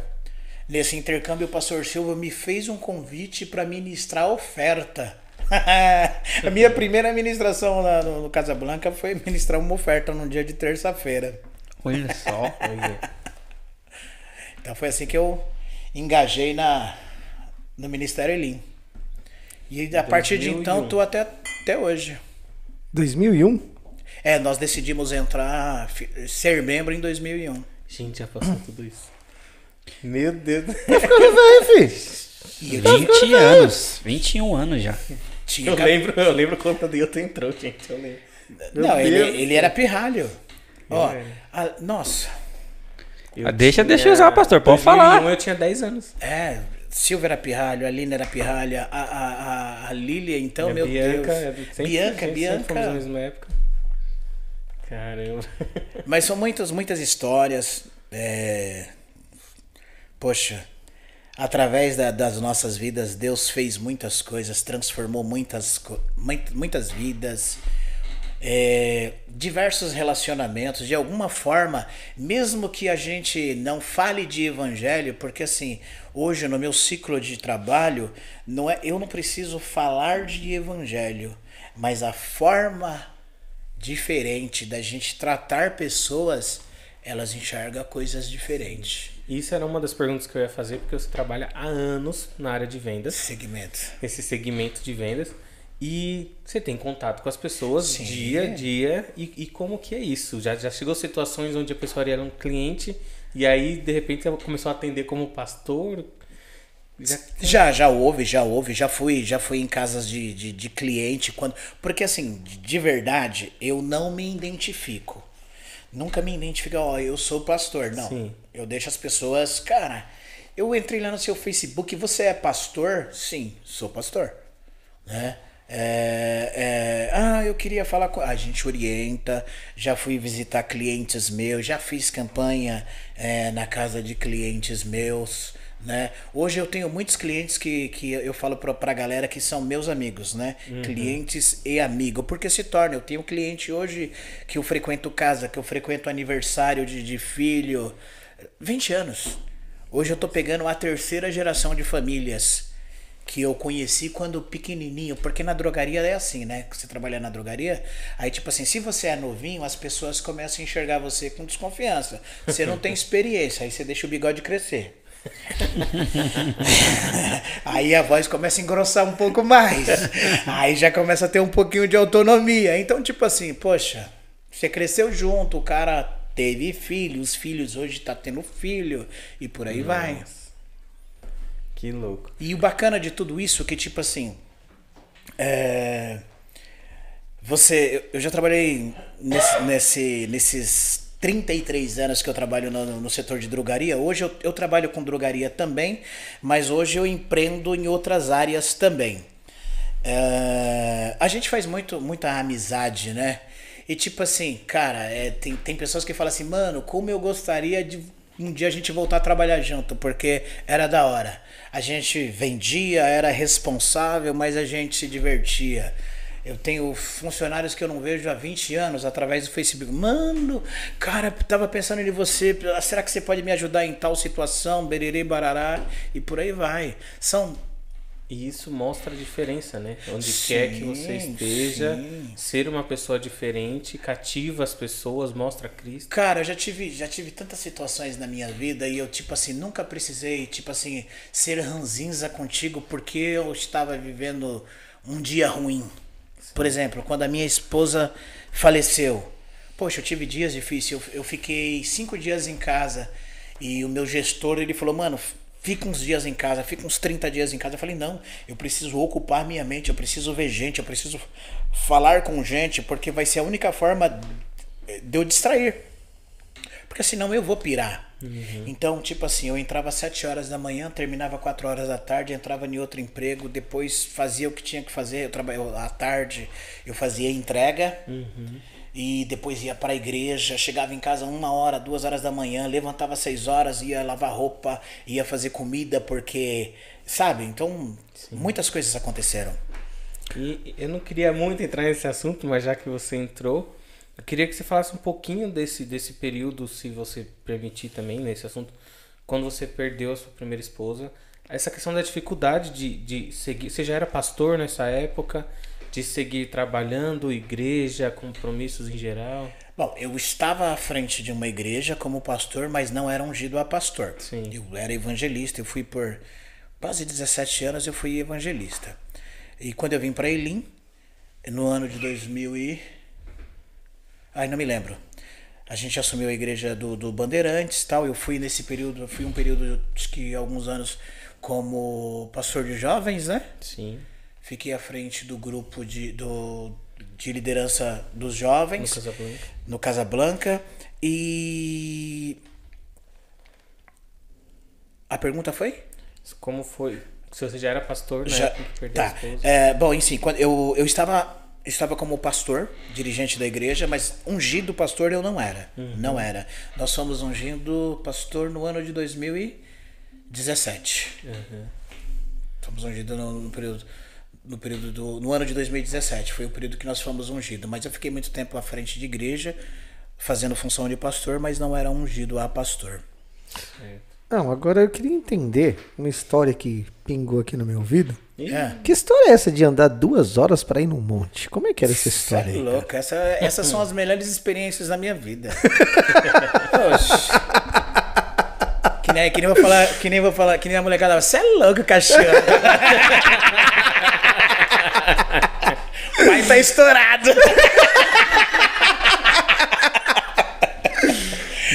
Cara, é, uma das melhores experiências que a gente já teve, por exemplo, é, a gente costumava orar no monte. Orar no monte é quando a gente fala monte, a gente vai orar numa mata, um local reservado, aonde você tenha é, de um, um local ali que seja totalmente reservado, que você não vai ter, não vai ser perturbado, né?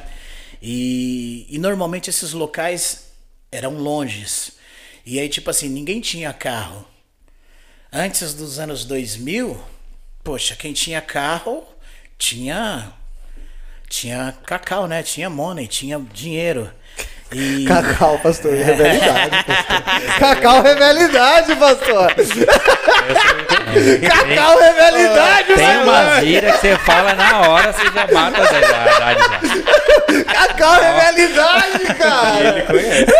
Ah, Eu falo porque o meu avô, É. que, que, que faleceu recentemente, ele falava, hoje, hoje, hoje o Cacau foi pouco, hoje o Cacau foi pouco. Ele já chegava falando. É. Não, mas, mas Hoje- se tem uma característica, eu, eu, eu, sou um cara que, tipo assim, eu amo conversar com pessoas de idade. Amo, amo, amo, amo. Por quê? Cara, é tanto conhecimento. Verdade. Então você também, você funciona como esponja, tá ligado? Você absorve algumas coisas. Ainda que você não esteja, não faz parte daquele período, mas você pega alguns trejeitos, algumas falas, não tem jeito.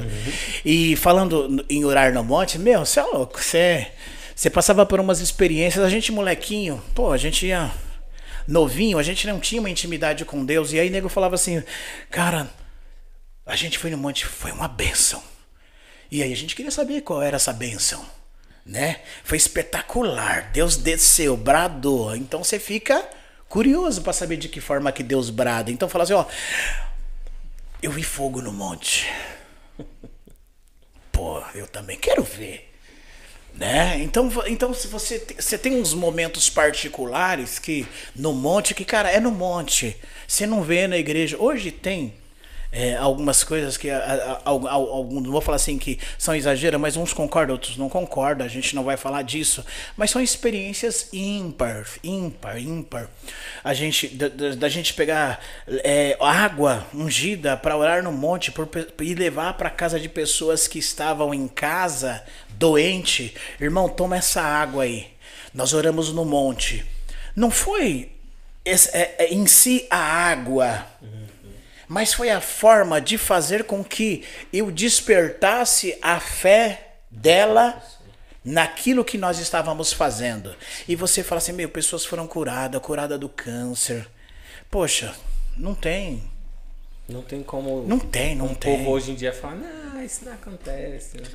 Não acontece. não É, é, acontece. é, mas assim, é, sa- sa- eu vou, vou tocar num ponto aqui que é até meio delicado falar, mas é, sabe que eu acho que é o nosso maior problema? Infelizmente, é a galerinha do, do Facebook, do Instagram, que fica postando aquelas coisas que, desculpa, cara, é aquilo é charlatanismo. E acaba tirando um pouco, ah, eu vou fazer tal coisa. Meu, desculpa, eu não. Eu, eu, eu, eu, eu, tipo assim, eu não sou, eu não sou militar, não tenho visão militar, mas eu penso, eu penso assim, ó, nós vamos aqui, nós estamos num espaço onde nós estamos aqui em cinco pessoas. Vamos orar? Eu sou adepto daquela coisa, vamos desligar o celular e a gente vai ter, vai ficar ligado na mesma visão, sem ficar preocupado com o YouTube, com o Spotify, com Insta, com Face, com Telegram. A gente vai ficar aqui, ó, na mesma visão. Nós vamos buscar a mesma coisa. Nós vamos buscar o quê? Ter intimidade. Você vai falar com Deus, você em casa que está ouvindo aí, você vai fazer a sua reza, você vai fazer a sua oração, não importa. Né? Não- a gente não está aqui para falar da sua religião, mas a gente está falando aqui da, da, da, da nossa vivência, da minha vivência, da mudança que Deus fez na minha vida e também creio que Deus fez mudança na vida de muita gente aí. Mas é, é, é aquela coisa de você buscar unicamente buscar. Buscar o quê? Renovo, transformação, mudança de vida, da mesma forma que Deus mudou. Você imagina que uma mulher de 1,50m, através dela, através dela, Deus mudou a minha vida. Por quê? Cara, né? Através de um negócio que muita gente não acredita mais, em revelação. E Deus usou aquela mulher para falar comigo. Né? Então eu acredito que assim, através dela, Deus mudou a minha história. Como, né? Você mencionou aqui de um dia difícil que você estava e né, Deus me usou para falar com ele. Eu nem lembrava, nem, nem lembrava. Mas eu lembrava. né? Então muitas das vezes, é, cara, muitas das vezes um bom dia, né? Você pega as pessoas que levanta mal-humorada, cara, um bom dia faz a diferença. É, eu, eu como eu mexo, eu trabalho muito com WhatsApp, eu tenho quatro WhatsApp. Então assim, eu recebo 400, 500 Como, mensagens. como, como, como é que é? Eu Você tem quantos? Quatro WhatsApp. Me deu um desespero aqui, porque eu com dois, eu já tô em. Eu já não Não, consigo responder. Eu tinha dois, que era um particular da empresa. Aí eu falei, "Não, é impossível.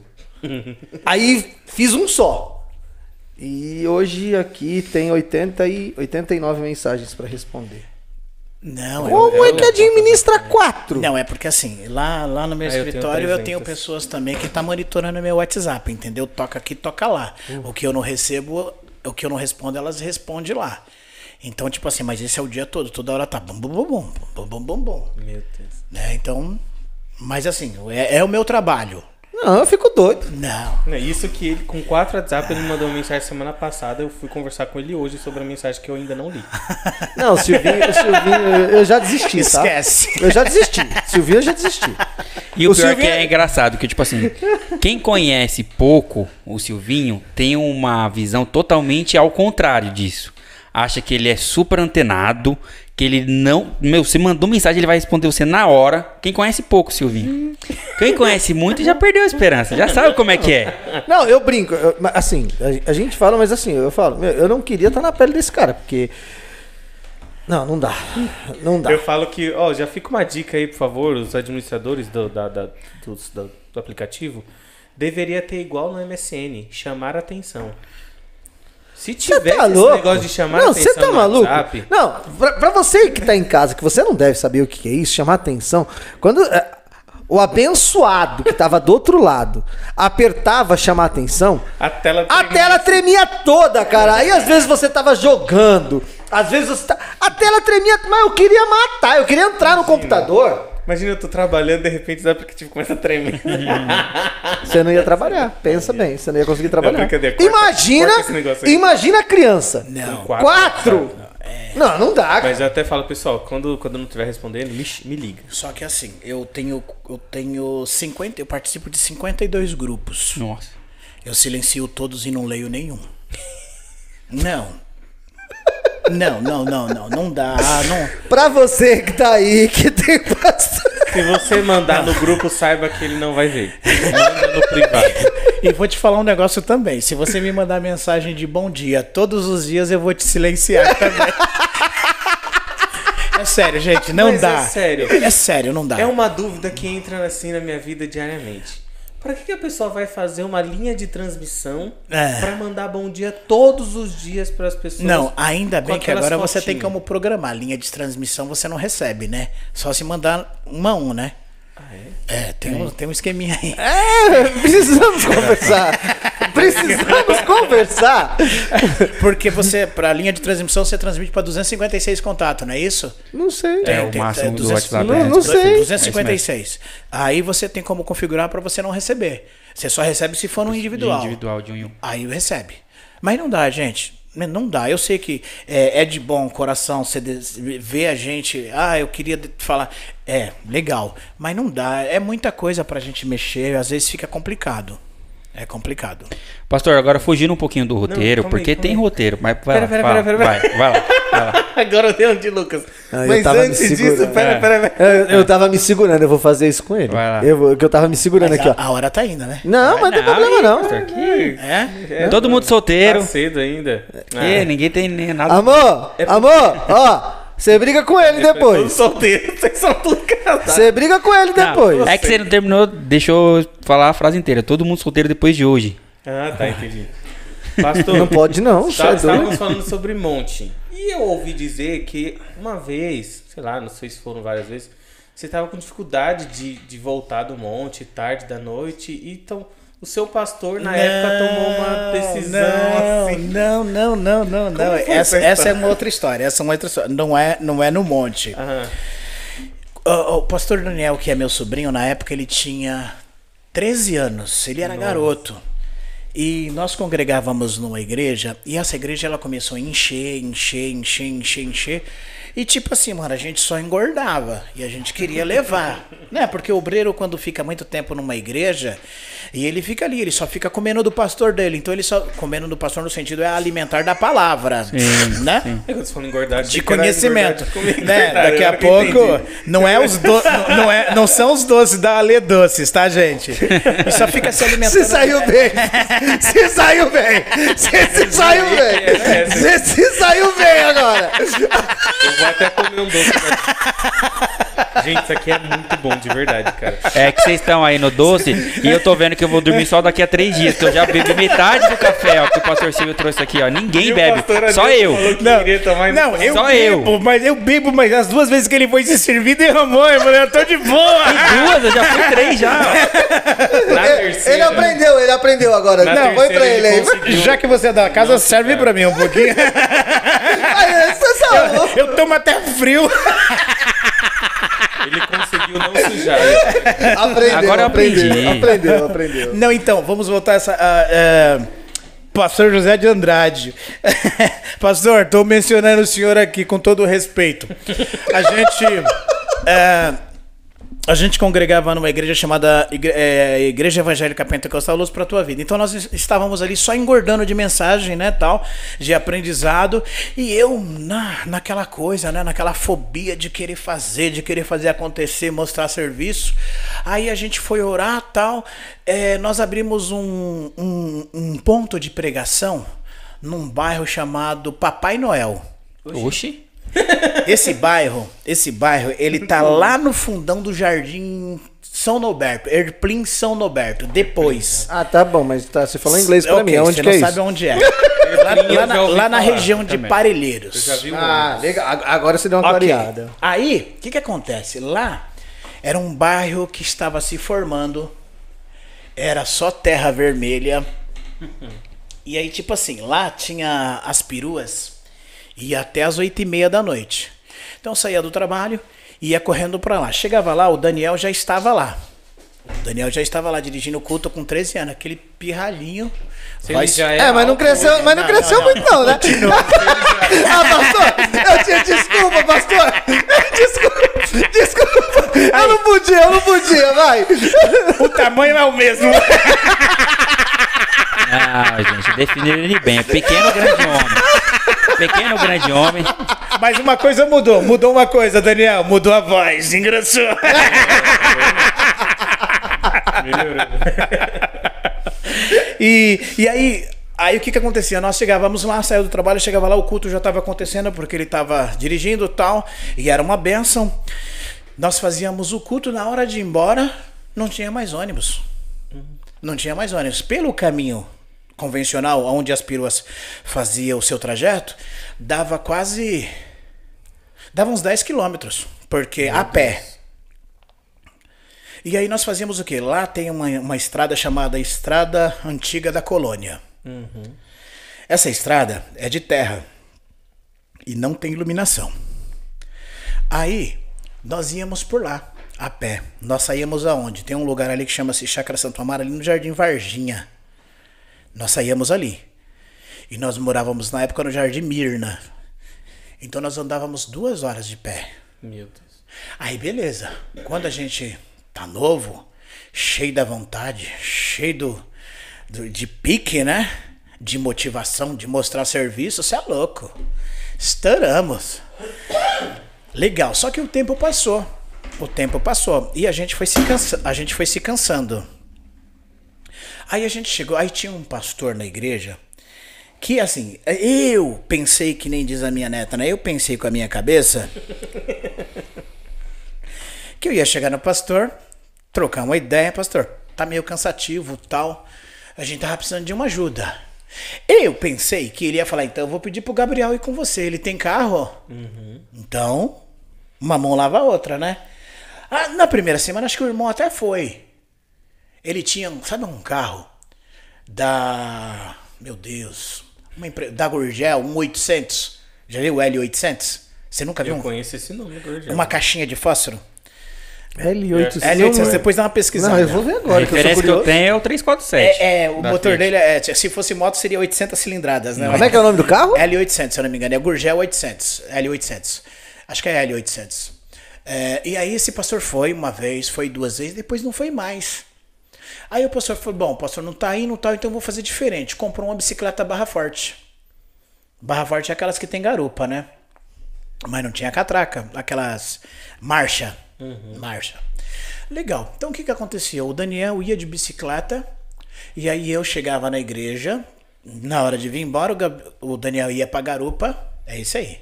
É L800 Nossa. mesmo? Eu falei 347, mas a ideia é um não, pouquinho 3, pior 4, 7 ainda. depois, é moderno. Meu Deus do céu. É. Aí, esse carro anda até dentro d'água, anfíbio.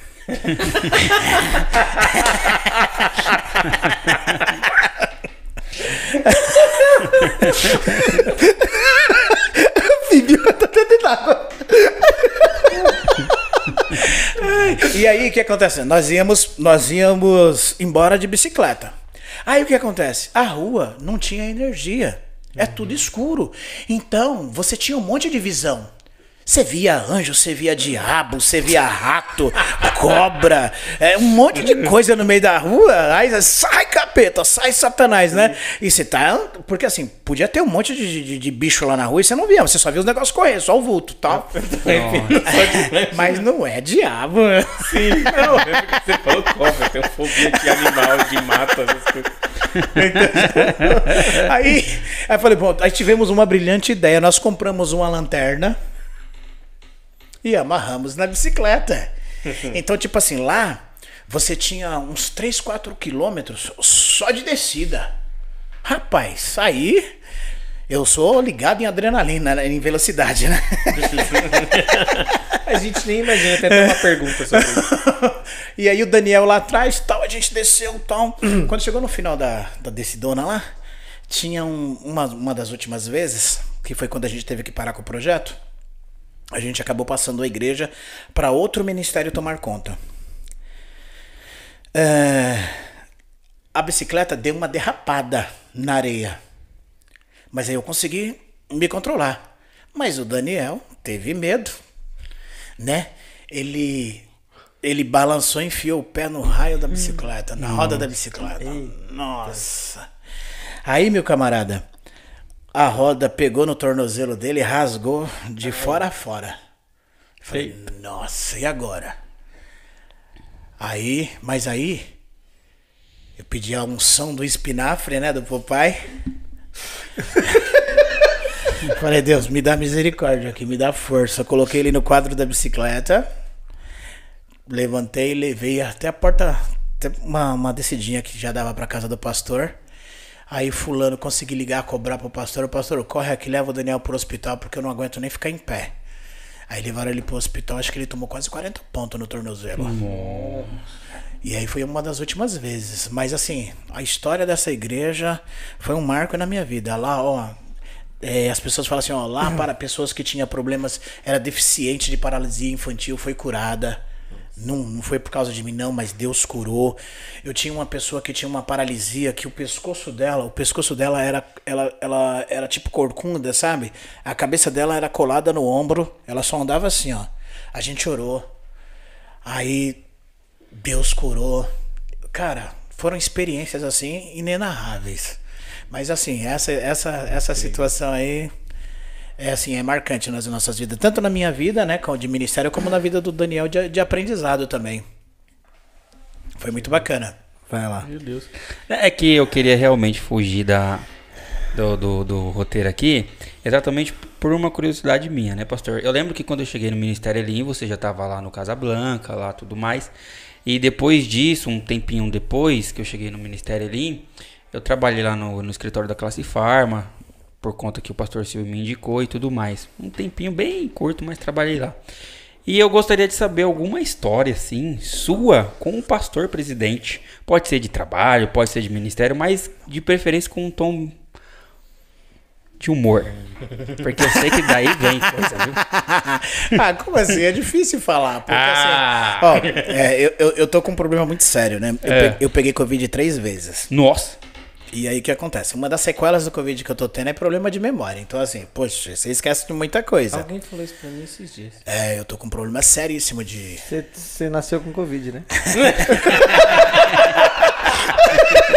Mas, mas é, é, eu, eu tô com, eu tô com um problema sério de Covid. Mas assim, a gente tem, a gente tem várias histórias. Poxa, quer ver? Calma, calma, calma. Não, queremos. deixa o estúdio aqui, calma. Não fiquem emocionados. pelo amor de Deus. Ah, Mas assim, a gente, a gente tem muita história. Por exemplo, eu vou. eu já, é, eu trabalhei com o pastor Silvio em uma. Não na classe farma, mas Certo. eu vou dizer da Farto. Tá.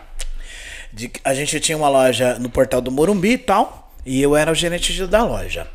E aí, tipo assim, é, a- rede peão falava assim, ó, o Silvio tá trabalhando, fica ele dormindo na, na- na- na- lá no, no balcão da farmácia e o segurança dormindo na rua. Pastor Silvio! Olha aí. Então, tipo assim, ele saía tipo 7 horas da manhã, acho que era 6 da manhã ou 7 da manhã, que era a hora que eu trocava o turno. Então, assim, eu já saí de casa tipo 5 horas da manhã pra pegar ele dormindo. E nunca pegou. Não, peguei uma vez, tá? Ô, Mano, eu já peguei, eu já fui na farmácia uma hora da manhã, eu peguei o, o segurança sentado na cadeira, sentado na cadeira do lado de fora assim da farmácia, sentado na cadeira de touca, com os olhos fechados e boca aberta. Ô, meu amigo. Eu não tenho nem como defender, porque quando eu era criança, nesta farmácia, um dia eu insisti tanto pro meu pai pra ir trabalhar com ele. Ele falou, mas eu trabalho de madrugada, você vai passar a noite na farmácia. Eu falei, eu quero ir, eu quero ir. Fui, aí eu sou, eu sou aqueles que eu fico acordado até muito tarde, né? Mas eu não consigo acordar tão cedo. E aí eu fiquei um bom período assim, acordado. Aí quando foi numa parte eles fizeram a troca, né? Um ia dormir e o outro acordava. e é, realmente eles faziam isso. Ele ia Ô, Pastor Silvio! Ô, e Pastor aí eu fui dormir junto com ele, porque ele foi dormir. Ó, e o pastor Silvio tá aqui, ele pode se defender, viu? É verdade, pô. Ele tá falando que é verdade. Ó, nunca queira ser gerente do seu pastor.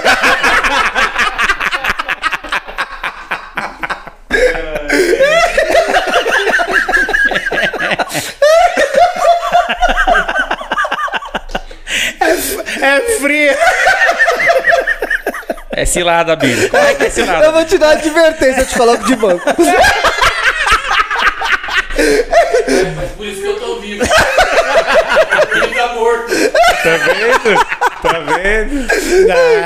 Mas essa Ele far- tá vivo porque ele essa, dormiu. Essa farmácia, essa farmácia aí, meu, você é louco. Tinha uma, ah, todo mundo, na época, todo mundo queria comprar ela, do segmento. E aí o que, que os caras começaram a fazer? Ter uns atos terroristas, cara. Os caras pegavam, pegavam os motoqueiros, pegavam umas garrafas com gasolina, faziam um coquetel molotov, aproveitava que o gerente da noite tava dormindo. Não tinha ninguém assim no balcão na hora. Ô segurança, armado, mas também dormindo. Não, ele tava na, na área da vigilância. Aí os caras tocavam fogo na garrafa e jogavam dentro da farmácia, cara. E ó, Aí se assustava, já, já, já trabalhava, já tava trabalhando com os, com os extintores fácil. Aí corria lá e apagava. Só que uma vez, acho que foi mais de um e jogou vários de 5 litros de, na garrafa de, de vinho, daquelas 5 litros e tal. E aí, pe- aí pegou, incendiou tal. Aí o que acontece? Aquilo que o fogo não destruiu, os splinters desceu 20 mil litros de água. Acabou com tudo. Nossa. É, Isso aconteceu várias vezes, né? Inclusive o meu pai contou em uma das, das dos Sim. nossos bate-papos, então se você procura aí o dia que meu pai estava. Ele contou, né? Não, eu não tô lembrando disso, não. E eu assisti todos do pastor. Essa, essa história aí. foi que ele contou? Eu ia, eu ia falar assim, eu ia falar teve um assim, eu ia falar assim, talvez Não, foi no num que eu não estava aqui. Ah. Não, ele falou no primeiro que a gente fez lá na faculdade. Calma, deixa eu falar. Não fique emocionada. Talvez ele falou no último, mas aqui. eu não me recordava dessa conversa do. Hã? Aí, ó, em podcast não. Gente, ele contou Eu- em algum lugar recentemente. Eu tô... Deve ter sido na sua casa, algum jantar, algum Não. almoço. Isso é memória antiga. Memória antiga Eu falei, talvez no último, É o Covid, gente, é o Covid. talvez no último que eu não pude estar presente, talvez ele tenha falado e tal, mas eu até assisti uma boa parte e realmente. Enfim, ele vai, ele vai contar Mas depois. deixa eu só finalizar um negócio aqui pra não ficar um negócio sem pé e sem cabeça, né? Quando, a, a- quando eu tive a situação da, da pastora Cida Vinha falecer, no ano de 2013, ela faleceu no dia 10 de maio de 2013, né? E aí passou, eu tive algumas situações com os meus filhos, de, de revolta pessoal tal. E aí no ano de 14 eu conheci a pastora Adriana, né? Que aí posteriormente a gente veio casar, se casar. E tipo assim, é, as pessoas sempre falavam assim pra mim: Nossa, mas você passou por um período muito difícil da sua vida. Cara, é, Deus colocou pessoas pra minimizar a dor na minha vida, sabe? Porque assim, no início a correria tal te distrai um pouco, mas dormir era muito difícil, porque a cabeça eu fazia muito compromisso, né? Era, na, digamos, na igrejelinha eu tinha lá culto familiar, eu tinha os cultos oficiais tal. Quando não tinha, eu ia pregar em outras igrejas, ia pregar em célula, ia fazer um monte de coisa tal. Aí levantava seis horas, lavava roupa, fazia comida, deixava já pronto pro, pro, pro João Vitor tal. Ah, aí tive uma reviravolta no- na vida dos meus filhos, que eles se revoltaram tal. Aconteceu algumas coisas de origem judicial na vida deles. Chegaram a ser presos tal. No ano de 2014 eu tive os três presos ao mesmo tempo. Né? Um, um, o- um foi preso em dezembro de 2013, depois do Natal. O outro foi preso em março, o outro foi preso em julho. Então, assim, houve uma reviravolta muito grande. A princípio eu falei assim, meu Deus, eu vou ficar louco, né? Mas não, Deus colocou pessoas que me deram suporte, né? Deus colocou pessoas na minha vida que, que me deu estabilidade, que me deu tranquilidade, que, que me ajudou de alguma forma. É, eu casar de novo também me deu um- um- uma estabilidade muito grande, que também deu para equalizar as coisas, né? Então, é, porque a gente vai falando e aí as pessoas, não, quero entender como é que aconteceu isso e tal. Não é só não é só situação difícil não, né? Deus mudou a minha história, Deus mudou o meu cativeiro. Aconteceu muitas coisas que aos olhos das pessoas é, você faz, nossa, é só sofrimento não, cara, tem muita conquista. Nós temos o hábito assim, olha, nós valorizamos demais as derrotas né? Mas a gente não valoriza as nossas conquistas. Então, mas Deus, assim, Deus fez com que eu tivesse muitas conquistas. Se hoje eu sou o que sou, se tenho o que tenho, é porque Deus colocou pessoas para ministrar sobre a minha vida, para me ajudar, para me dar suporte, para colocar pessoas do lado para assim, ó, eu tô cansada, mas vamos caminhar junto. Então, houve essa reviravolta, né? Não é só não é só não é só experiências negativas e tristes, houve muitas conquistas também. Faz- É, Ah, eu vou, você não vai, eu vou. Pastor, mas como é que foi essa questão com a, pastora Adriana, assim? Como, como aconteceu Cara, esse- sabe onde eu conheci? A Adriana, no primeiro momento, ela me odiou, né? É, era isso que eu queria cutucar aqui. No primeiro momento ela me odiou, porque chega um dia, tá, lá na, na igreja que eu era pastor, tinha uma palestra de casal. Eu tava solteiro, não sou eu que vou dar a palestra, né? Aí teve, tinha lá na época o diácono João, a esposa dele que me foge, a é, Neide, né? Diaconisa Neide. Aí tinha lá o Ivan Neres, a Gabriela Neres também, que dava um suporte. E nesse dia eu tinha eu tinha saído tal e eu tava de camiseta, bermuda e tênis. Aí o pessoal tava lá reunido na palestra tal, chegou um momento que era para servir um café. Então eu fui lá, fiz um café, fiz um café tal, fui servir o pessoal. Aí o, o, o, o diácono João falou assim, ó, é, o pastor Adeuto vai servir um cafezinho pro pessoal. Aí quando ela olha para mim, que ela, tipo assim, fugiu totalmente do pastor estereotipo de de short, pastor, camiseta. pastor de bermuda, de tênis, camiseta, só faltou estar de bombeta. Aí,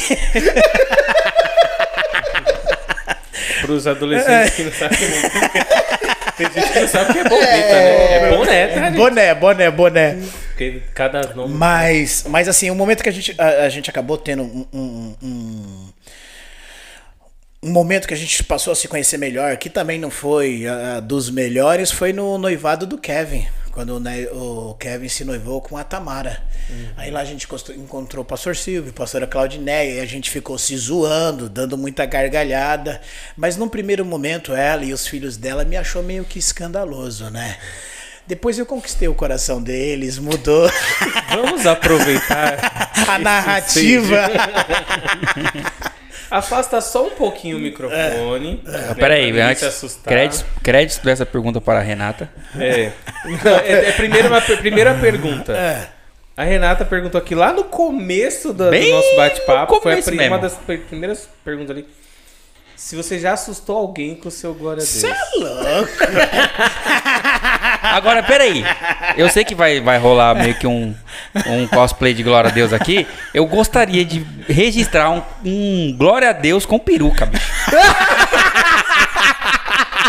Já pra ficar aí no nosso. Meu Deus do céu. Colocar isso direto. Pera aí. Ô, ô, Renata, deixa eu falar um negócio pra você. Eu já vi, eu, eu já dei glória a Deus onde a pessoa que estava na minha frente, o, a alma saiu do corpo. Você já ouviu falar de arrebatamento? tipo assim. 10 segundos, 10 segundos de arrebatamento. Aí o corpo, o co- a alma volta pro corpo e ela fala assim: Nossa, pastor, você me assustou. tô rindo porque eu sou uma das pessoas que já Meu Deus do céu. não só com glória a Deus do pastor Adeilton, mas com aleluia. Não, do não, não, não. Você sabe que, você sabe que, tipo assim, o que que acontece, né? É. Quando a gente é mais A, a nona falou aqui que já tomou susto, já que o pastor, a nona, ah, meu Deus do céu. Ô nona, um beijo pra você, nona. Dona, um beijo pra ti, eu te amo. Abaixa só um pouquinho. A Eu vou fase- Se você quiser aí, Eu também, peraí. Se bem que eu não sei se vai ouvir mais aqui ou aqui, porque eu sei que vai ser a todo jeito. Se você quiser abaixar um pouquinho o volume aí do seu celular, sua TV, onde você estiver é, assistindo. é sério isso? É sério isso? Ué, por favor, pastor. glória a Deus, mas aí a gente conta uns 3, 2, 1 que é pra eu não- eu vou falar um negócio pra vocês. Não vai ser com tanta potência, porque já vai dar 10 horas e onde a gente tá tem prédio, né?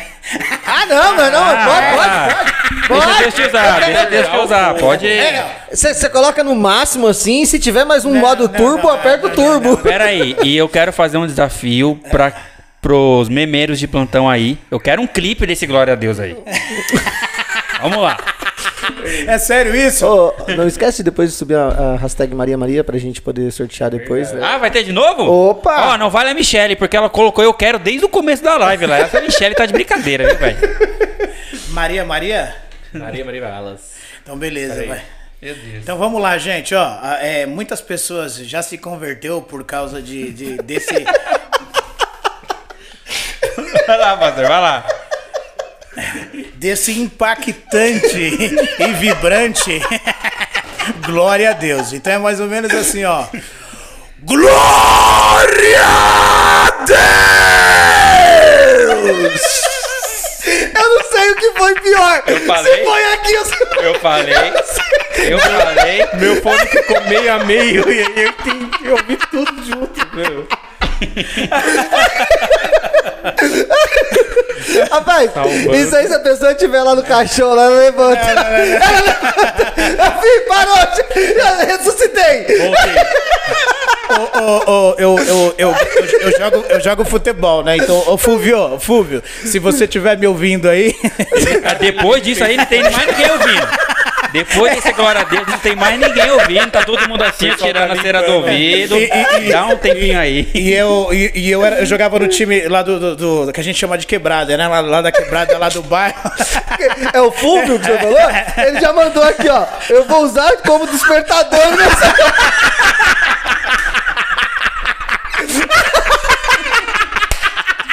Aí, estoura! Estoura!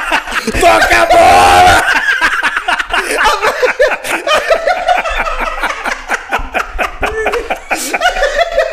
Meu, jogar bola que esse cara deve ser. O cara não sabe nem o que fazer com a bola. Ó, eu já sobrevivi a uma partida de futebol jogada com esse homem. Porque esse aqui, rapaz. Isso. A gente. Assim, com muitas histórias que a gente já ouviu falar de você no futebol e tudo mais, a gente tem aqui um presente pra você que é um broche. Que a gente tá no, no, no, no Maio Amarelo, que é prevenção de acidentes. Então eu tô de presente.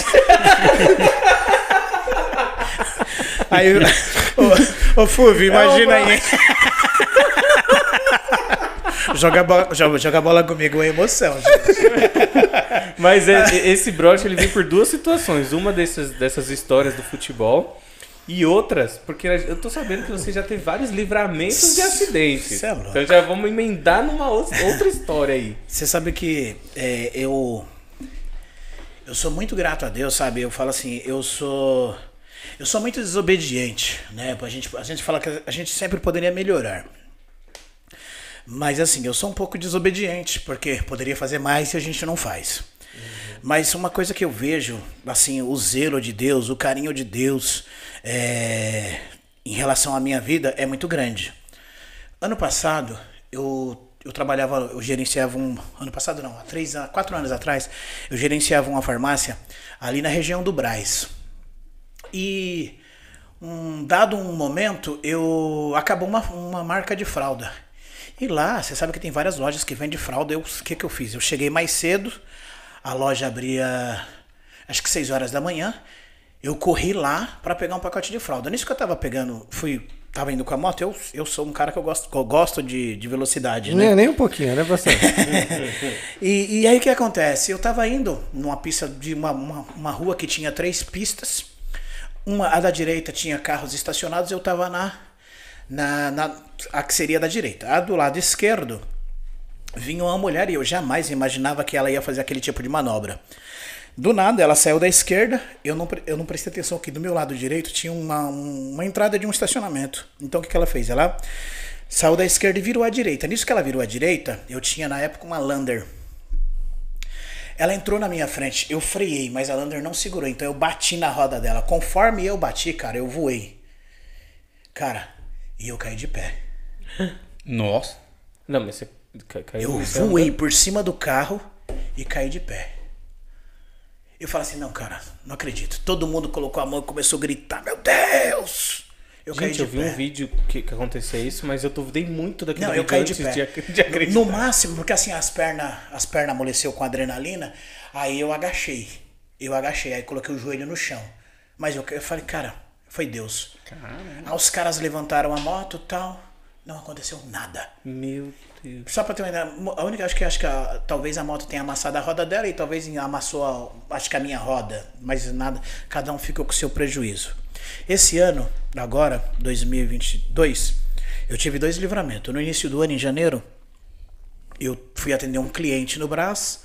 Quando eu estava voltando na 23 de maio, eu, eu, eu tava com uma moto pequena e hum, agora tem uma tal de faixa azul 23, né? né? Que é aquela, só que aquela faixa azul, ela sempre existiu.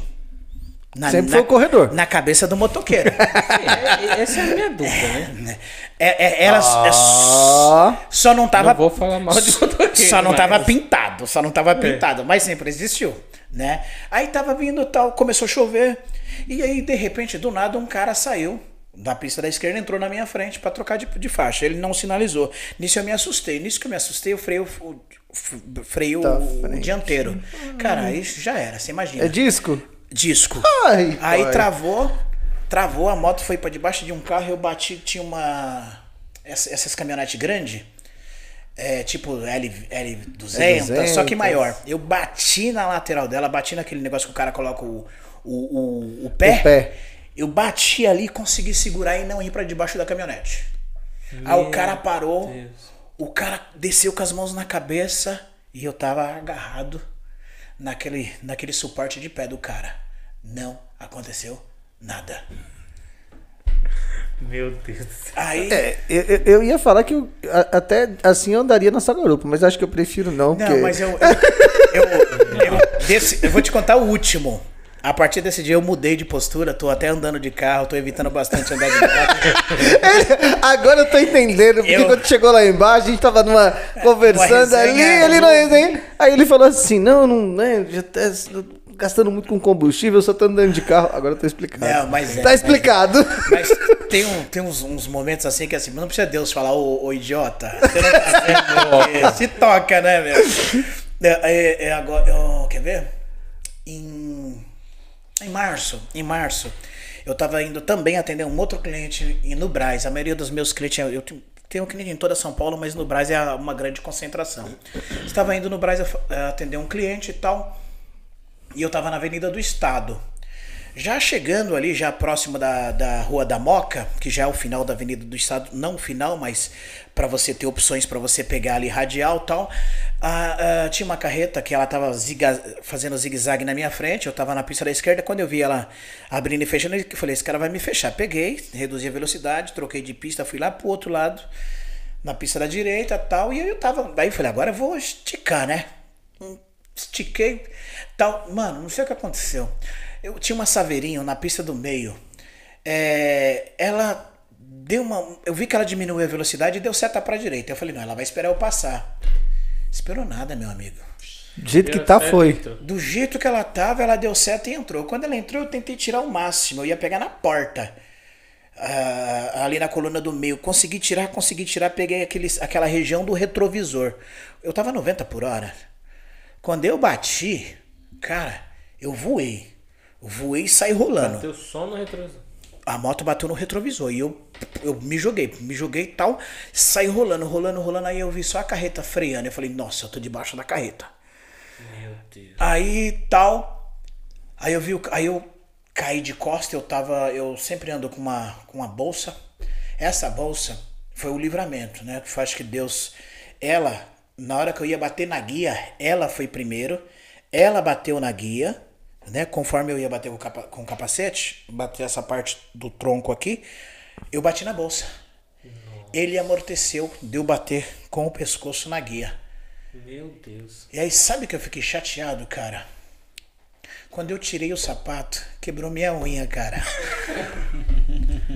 Não aconteceu nada comigo, só quebrei a unha. Meu Deus. Agora, agora me explica, como é que o cara faz tudo isso e quebra a unha? Não, não, me explica, tentando cara. Não, entender é como que a unha de quebrou. Deus. É Me Deus, explica. cara, é Deus. Não, acho que foi realmente Deus falando, ó, eu É vou Deus, deixar cara. uma coisinha aqui. Não, então, então, a partir de Só- então. Ó, mas se não trabalhasse com venda nem com farmácia, era dublê.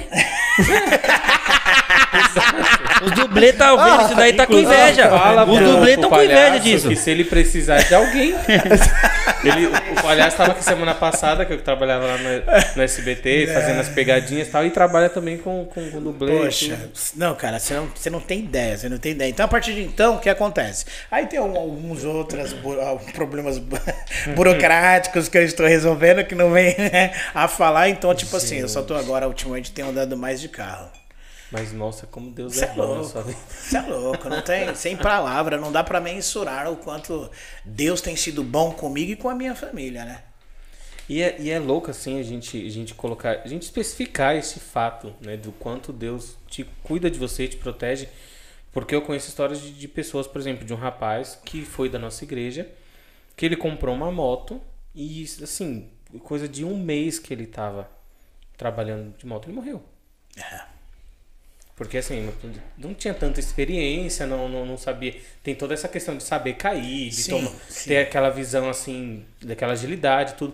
Mas quantas pessoas que a gente não ouve falar, quantos acidentes a gente não ouve falar de É, o- pessoas. O, o grande problema é que assim, né? É, é que a gente, eu não posso, eu, eu posso falar por mim, por mim.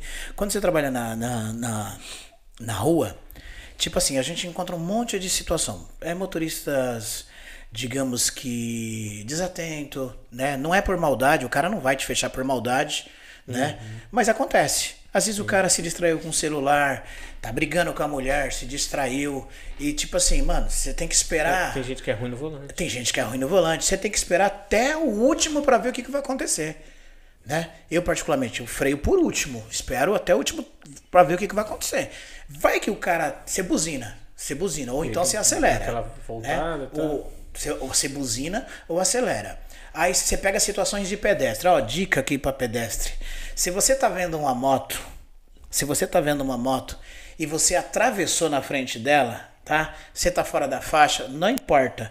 O motoqueiro sempre vai jogar a moto nas suas costas. Então não para não. Não volta não. Continua. Senão você mata o nosso Virou raciocínio e a nossa agilidade. Não para não. Não volta não. Segue em frente, meu irmão. Continua seu destino. Pior que, que ele fala, eu sou, eu sou motoqueiro nato, então é. E o maior. A, a- maior foi uma aula pra a, mim, maior porque eu misé- a maior miséria que o motoqueiro sente é quando ele. O cara volta, você fala. Eu, você já tinha passado! eu já tinha tirado! essa era a minha dúvida e eu nunca cheguei a perguntar pra ninguém. Ele o vai que jogar nas suas costas. hora. Ele vai jogar nas suas costas. Porque ele vai Porque eu entender que você já passou.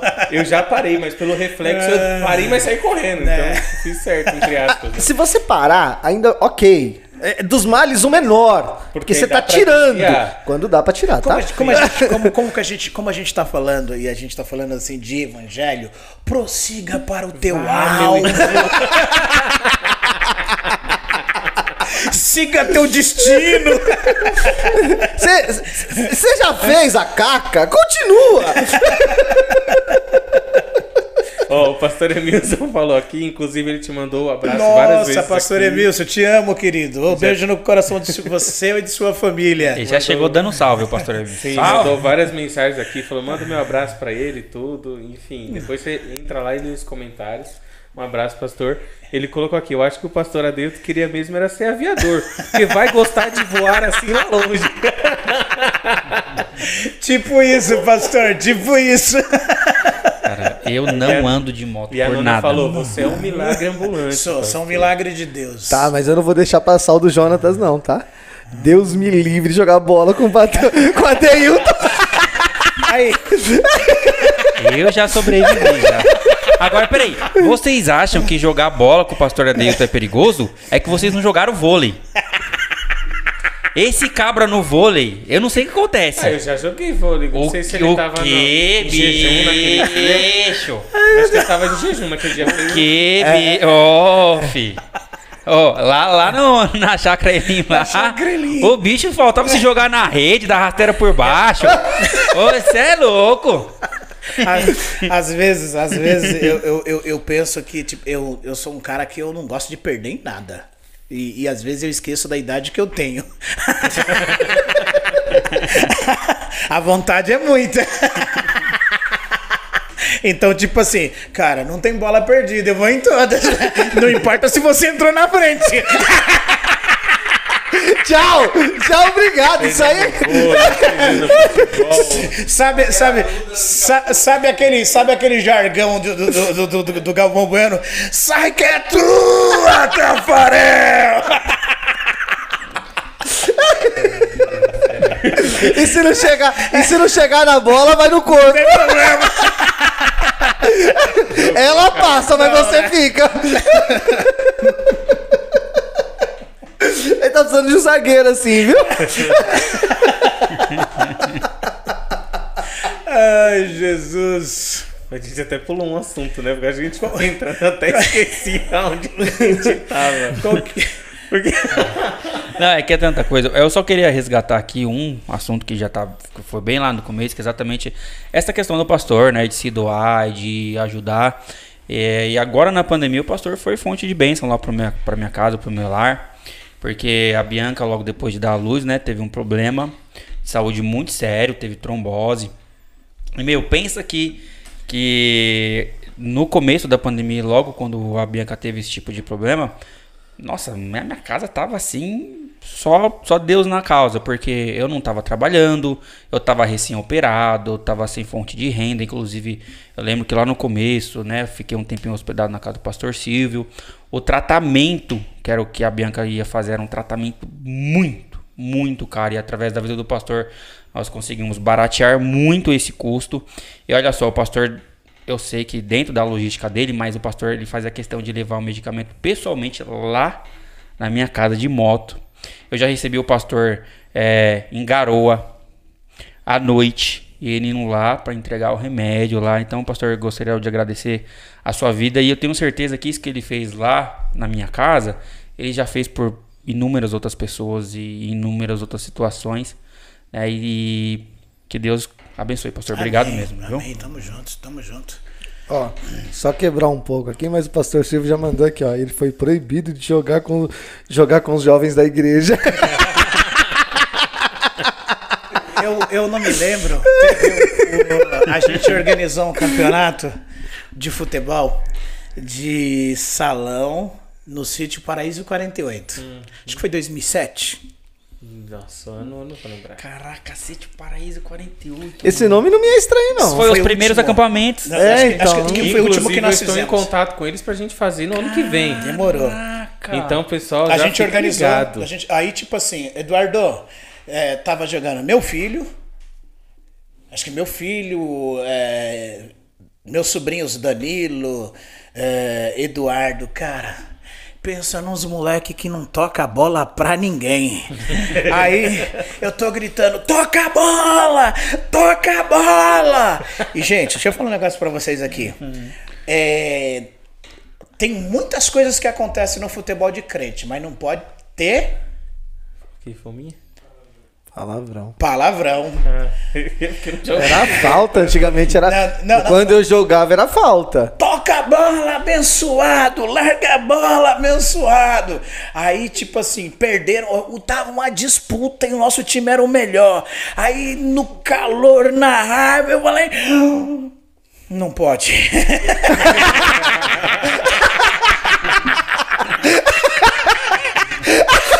Mas com toda intensidade. Codiba. Puxa vida, sua mãe não tá aqui nem pra ver. Teve um acampamento que a gente foi. Eu não pude jogar mais bola. Três anos. Foi de banco. Tá vendo que dá banco? Jogar bola dá banco. Fica a dica, tá? Três anos de banco, tá bom? E tem gente que reclama quando eu falo que vai ficar um mês sem dançar. Teve um acampamento que a gente foi, eu não. Eu acho que foi naquele mega sítio. Eu lembro que foi lá naquele mega sítio que o pessoal foi jogar bola. E tinha uma galera que era nova convertida. E aí, o os, os pastores. Eu não lembro qual foi o pastor exatamente, mas Não, quando pastor tava lá pensa no no meio- pastor Cavalo. E aí, eu acho que, que é interessante esse negócio de jargão, né? Eu É. acho que no meio do jogo, um dos pastores falou pro cara assim, eu não lembro se foi jejum, eu não lembro qual foi a palavra que ele usou, mas ele falou, ah, você tá errando o passo, porque você tinha que ficar de jejum por um mês da sua vida. Falou alguma coisa assim, e o cara não entendeu o que ele falou. Eu não lembro se foi jejum mesmo que Falou falou. língua estranha. É, falou um lá da suricanta lá, e o cara falou, ah, tá jogando praga pra mim aqui. e o cara não entendia os, jargões que a gente usava Não, na é, igreja. Na, na época que eu jogava bola, é que futebol é uma coisa pra mim complicada. Complicada. Eu, eu evito em estádio. É, eu evito em estádio. Sério, eu já, eu já fui, já fui. Não, já, estádios, mas, ó, já passei grandes alegrias, tristeza. medos, desesperos. Já apanhei. A única vez que eu fui no estádio foi porque meu pai ganhou da farmácia pra ficar no, no camarote lá, só assistindo o jogo, comendo, conversando com o povo. Não, eu já Eu nem fui- assisti o só, jogo. Só pra vocês terem uma Só ideia, comendo eu já fui, já fui infiltrado já. não- agora não pode mais torcida, né? Na, meu, na época da loucura, é, eu, eu ia infiltrado. Tipo, era, vamos supor, São Paulo e Palmeiras, eu ia na torcida do Palmeiras. Por quê? Porque não pode, vamos supor, São Paulo e Palmeiras não pode dois times. Não, Agora é só torcida única. É torcida única. Só pode a torcida do Palmeiras. Ah, entendi. Eu, eu ia na torcida do Palmeiras, ficava lá infiltrado aqui, quietinho assim, ó. Se não for fazer o gol, então perdi eu. Segurar. Você, você ia ser linchado, você sabe, né? É, desse cara, Deus é só pra você ter ideia, pastor, também. eu já desci pra, pra Vila Belmiro, junto com a torcida jovem. Já desci com a torcida jovem, a galera, né, conheço bastante os caras. Na hora que comi com os caras e tal, eu falei, gente, agora eu vou lá pro meu, né, vou, vou- vou torcer pro meu time lá, que agora... Só pra vocês terem uma ideia, o Rogério Senna já virou pra mim atrás assim, ó, fez assim, ó, lá na Vila Belmiro. Calma, você vai morrer de tanto que eu gritava. E tomamos um couro lá na Vila Belmiro, 3x1 naquele jogo, que eu fiquei bravo, virado na bomba serena. Você vai morrer, Ó, é ótimo. né? Eu, eu, eu já passei por, uma, por umas experiências. É, Gente. Ó, você deixa eu falar um negócio. A gente já tá terminando, já estourou o horário aqui. Já, agora que eu vi. Ó, eu já não tô nem conseguindo acompanhar mais o chat, porque eu não sei se foi o café, não sei se foi a bateria que acabou, mas meu celular morreu já. Deixa eu, deixa eu mandar um A beijo gente já aqui. tá finalizando. A bateria tá acabando aí também? Eita, nós. Ah, Vanessa, Vanessa em Montes Claros, é, Diego, é, Talita, Igor, um beijo grande pra vocês. Priscília de Diadema também, que falou que ia acompanhar e tá acompanhando. Um beijo pra você aí. Deus abençoe demais. Fulvio, mais uma vez, a você e sua família. Um beijo grande, tá? Deus abençoe grandemente vocês. E a todos aí também do, do Ministério Elim que tá acompanhando aí, tá nos prestigiando, tá bom? Deus abençoe. Tem aqui, ó. Vou aqui a Thalita, me manda um beijo. Ai, beijão. Deus abençoe. Leonardo, né? João Vitor, as minhas noras aí, Luana. Ó, eu queria convidar você que não viu a nossa chamada para esse podcast, entra lá no nosso Instagram que tá lá a nossa chamada para esse podcast e eu gostaria de fazer um desafio aqui pro pastor Adeilton, que ele reagisse a isso aqui ao vivo aqui, já que ele não assistiu. Epa. Eu gostaria que ele assistisse essa chamada aí desse nosso podcast de hoje, que tá uma coisa assim sensacional. Manda aí, manda aí. Pera que agora eu vou ter que procurar. Mas se você tá curioso e quer ver como é que ficou essa chamada, que foi muito boa, parabéns, Wilton. Corre lá no nosso Instagram para você ver é, essa chamada que ficou realmente achou aí? Qual, muito, qual que é o muito Instagram? bom. Qual que é o Instagram? Elim Podcast. Elim Podcast. Corre lá. Se alguém tiver o celularzinho para dar pro pastor aqui para ele reagir, vocês infelizmente não vão ver agora na live, gente, mas vai estar disponível lá, tá bom? Para vocês verem. Foi junto. foi. Eita. Deixa aqui o microfone aqui só para Vocês, olha só, Elim Podcast na área, hoje, quarta-feira, às 8 horas da noite, com a presença do pastor Adeilton. E olha só, denúncia. Acabamos de receber uma denúncia. Gente, denúncia. Coisa séria. Eu gostei da música. Membros da Igreja do Planalto vieram até os estúdios Elim Podcast reclamar de algo que vem acontecendo na igreja deles. Microfone. Embaixo. Pode deixar, tá pegando, tá pegando. para você de um membro que denunciou o pastor Adeilton. Vamos mostrar agora na tela. Então, é o seguinte, nós do Planalto estamos aí, meu, pedindo recurso aí lá na, na, na sede Elim, fora do Brasil, porque, meu, tá terrível. Nós até pedimos para os irmãos, pedimos para todos os irmãos aí, colocamos no grupo do WhatsApp, levarem óculos escuros. Porque não tem como, não tem como enxergar no culto. Por quê? O pastor parece que passa um óleo, um óleo nervoso naquela careca dele que fica brilhando tudo. Nós nem conseguimos assistir o culto e a reunião. Olha, você acabou de assistir com exclusividade. Foi uma reportagem do membro do, do do Planalto. Mas olha só, nós sempre resolvemos as situações por aqui, Elim Podcast. Então, o que nós fizemos? Nós ligamos lá na Inglaterra e você não sabe. Lá na Inglaterra o pessoal mandou pra gente, olha só, um ano, um ano de peruca grátis para o pastor Adeilton. Você não precisarão mais usar Ainda você utilizar, pastor Adeilton. Era isso que eu estava falando, pastor. Eu tô na reunião e esse cara me manda isso no grupo. Ô, ô, gente, deixa eu falar um negócio pra você. Eu acho que a coisa, a coisa mais legal que aconteceu na minha vida foi eu começar a perder o cabelo e adquirir o hábito de raspar a cabeça. Cara, eu me sinto mais bonito. Eu tenho vontade, mas eu não tenho coragem. Não, no início foi diferente e tal, mas depois, cara, você é louco.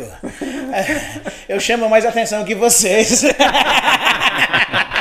O pai tá estourado. Isso sem dúvida. Ó, o, o Jonatas tá lembrando aqui, ó. E, e ele também aprontava muito nos acampamentos, não deixava ninguém dormir. Não, não, não. Mas também já passei raiva também. Teve um acampamento que nós éramos o que estava causando. Quase apanharam. Eu lembro de um acampamento que ele, que ele era líder de jovens nessa época, e aí a gente tava fazendo a zona no, no dormitório, e eles estavam com os pastores de outros dormitórios. Ele chegou lá gritando, brigando. A gente achou que a gente ia apanhar de verdade. Aí a Cida, a esposa, passou mal lá no quarto, porque ela ouviu o grito e achou que ele tava batendo na gente. E aí ela começou a passar mal. Se liga, quarto. deixa eu contar essa história pra vocês. Acho que foi no Paraíso 48. Foi. Foi no Paraíso Também. 48. Cara, acho que. Sabe aqueles irmãos abençoados? Todos os tipos de, de- Acho que ele tomava vitamina de atentado. Pra não dizer outra coisa. Eles tomavam. Três vezes por dia. Cara, aí. Teve um abençoado que aí, tipo assim, cara. ah, tinha um monte de senhoras de idade, é, bebê no quarto. Esses abençoados iam lá e desligava o disjuntor geral. É, dos dormitórios. Ficava homem de um lado num dormitório e mulheres do outro. Eles iam desligava geral. Aí daqui a pouco sobe alguém lá no nosso dormitório e fala: Pastor, os meninos estão isso. Aí você vai lá, com amor, com carinho, bijuzinho, coisinha fofa da mamãe, por gentileza, não faça isso, tal. Segunda vez, pastor, os meninos tá não sei o quê. Na terceira vez, sabe o que esses abençoados? Ó, pastor, mano, pastor. Pastor. Tava envolvido. Pastor envolvido na máfia. Eu, eu, não, eu tava dormindo. Os caras. Bom, porque a brincadeira de passar o creme dental né, no ouvido, na boca, no nariz. Batom. na Batom, cara. normal. Aí. Aí os, os Fica a miseráveis. dica pra janeiro. É, é, os miseráveis arrancaram as ripas quebradas dos beliche e começou a dar nas costas. De, de alguém lá. Alguém foi lá chorando e reclamou, meu amigo. Aí eu fugi um Não, pouco. só uma, um adendo. É. Neste acampamento, além disso, a gente levou aquelas arminhas de água É, com bomba. A gente chamava de bomba, coquetel, a gente falava que era o coquetel molotov. Molotov. Nem sei como é que fala. Porque a gente colocou ali coca, café, shampoo, é, é, sei lá, a gente colocou, colocou tanta coisa dentro daquele, daquele líquido. A gente foi com uma garrafa de 2 litros, a gente enchendo as, garrafas, as, as arminhas e saía te atirando no quarto. Só gente saudável aí no ministério, né? Aí, É, o ministério quando saudável. os caras viram, aí que foram lá me chamar pela terceira vez, e aí eu já vim é, cheio Cheio da graça. de fúria, de fúria, meu amigo. Aí quando eles me viram, um monte entrou atrás da porta, trancou a porta e segurou a porta, meu amigo. Uma guerra. Peguei, peguei os pá, pá! Todo mundo que tava atrás da porta, meu, voou longe. Nessa hora eu já estava Ai. na cama assim. Ainda bem. Ainda bem que eles correram. Porque se eu tivesse grudado, você é louco. A porta caía com eles. assim. Mano, ainda bem. Aí. Aí eu, eu a- até hoje me arrependo. Ele nem lembra. Pastor Paulo, me perdoa. É Pastor Paulo, Pastor Gigi Moreira. Eu- Quando eu olhei um monte de pastor tudo dando risada da algazarra, eu falei, vocês têm tudo é que tomar vergonha na cara, cambada de safado. Envolvido nessas brincadeiras de criança. Bravo, bravo! Bravo, no giraia. E falando grosso! Mas passou, mas passou. O Silvinho já tava como, Silvinho? Eu tava na cama assim, um anjinho. Com a arminha debaixo do travesseiro.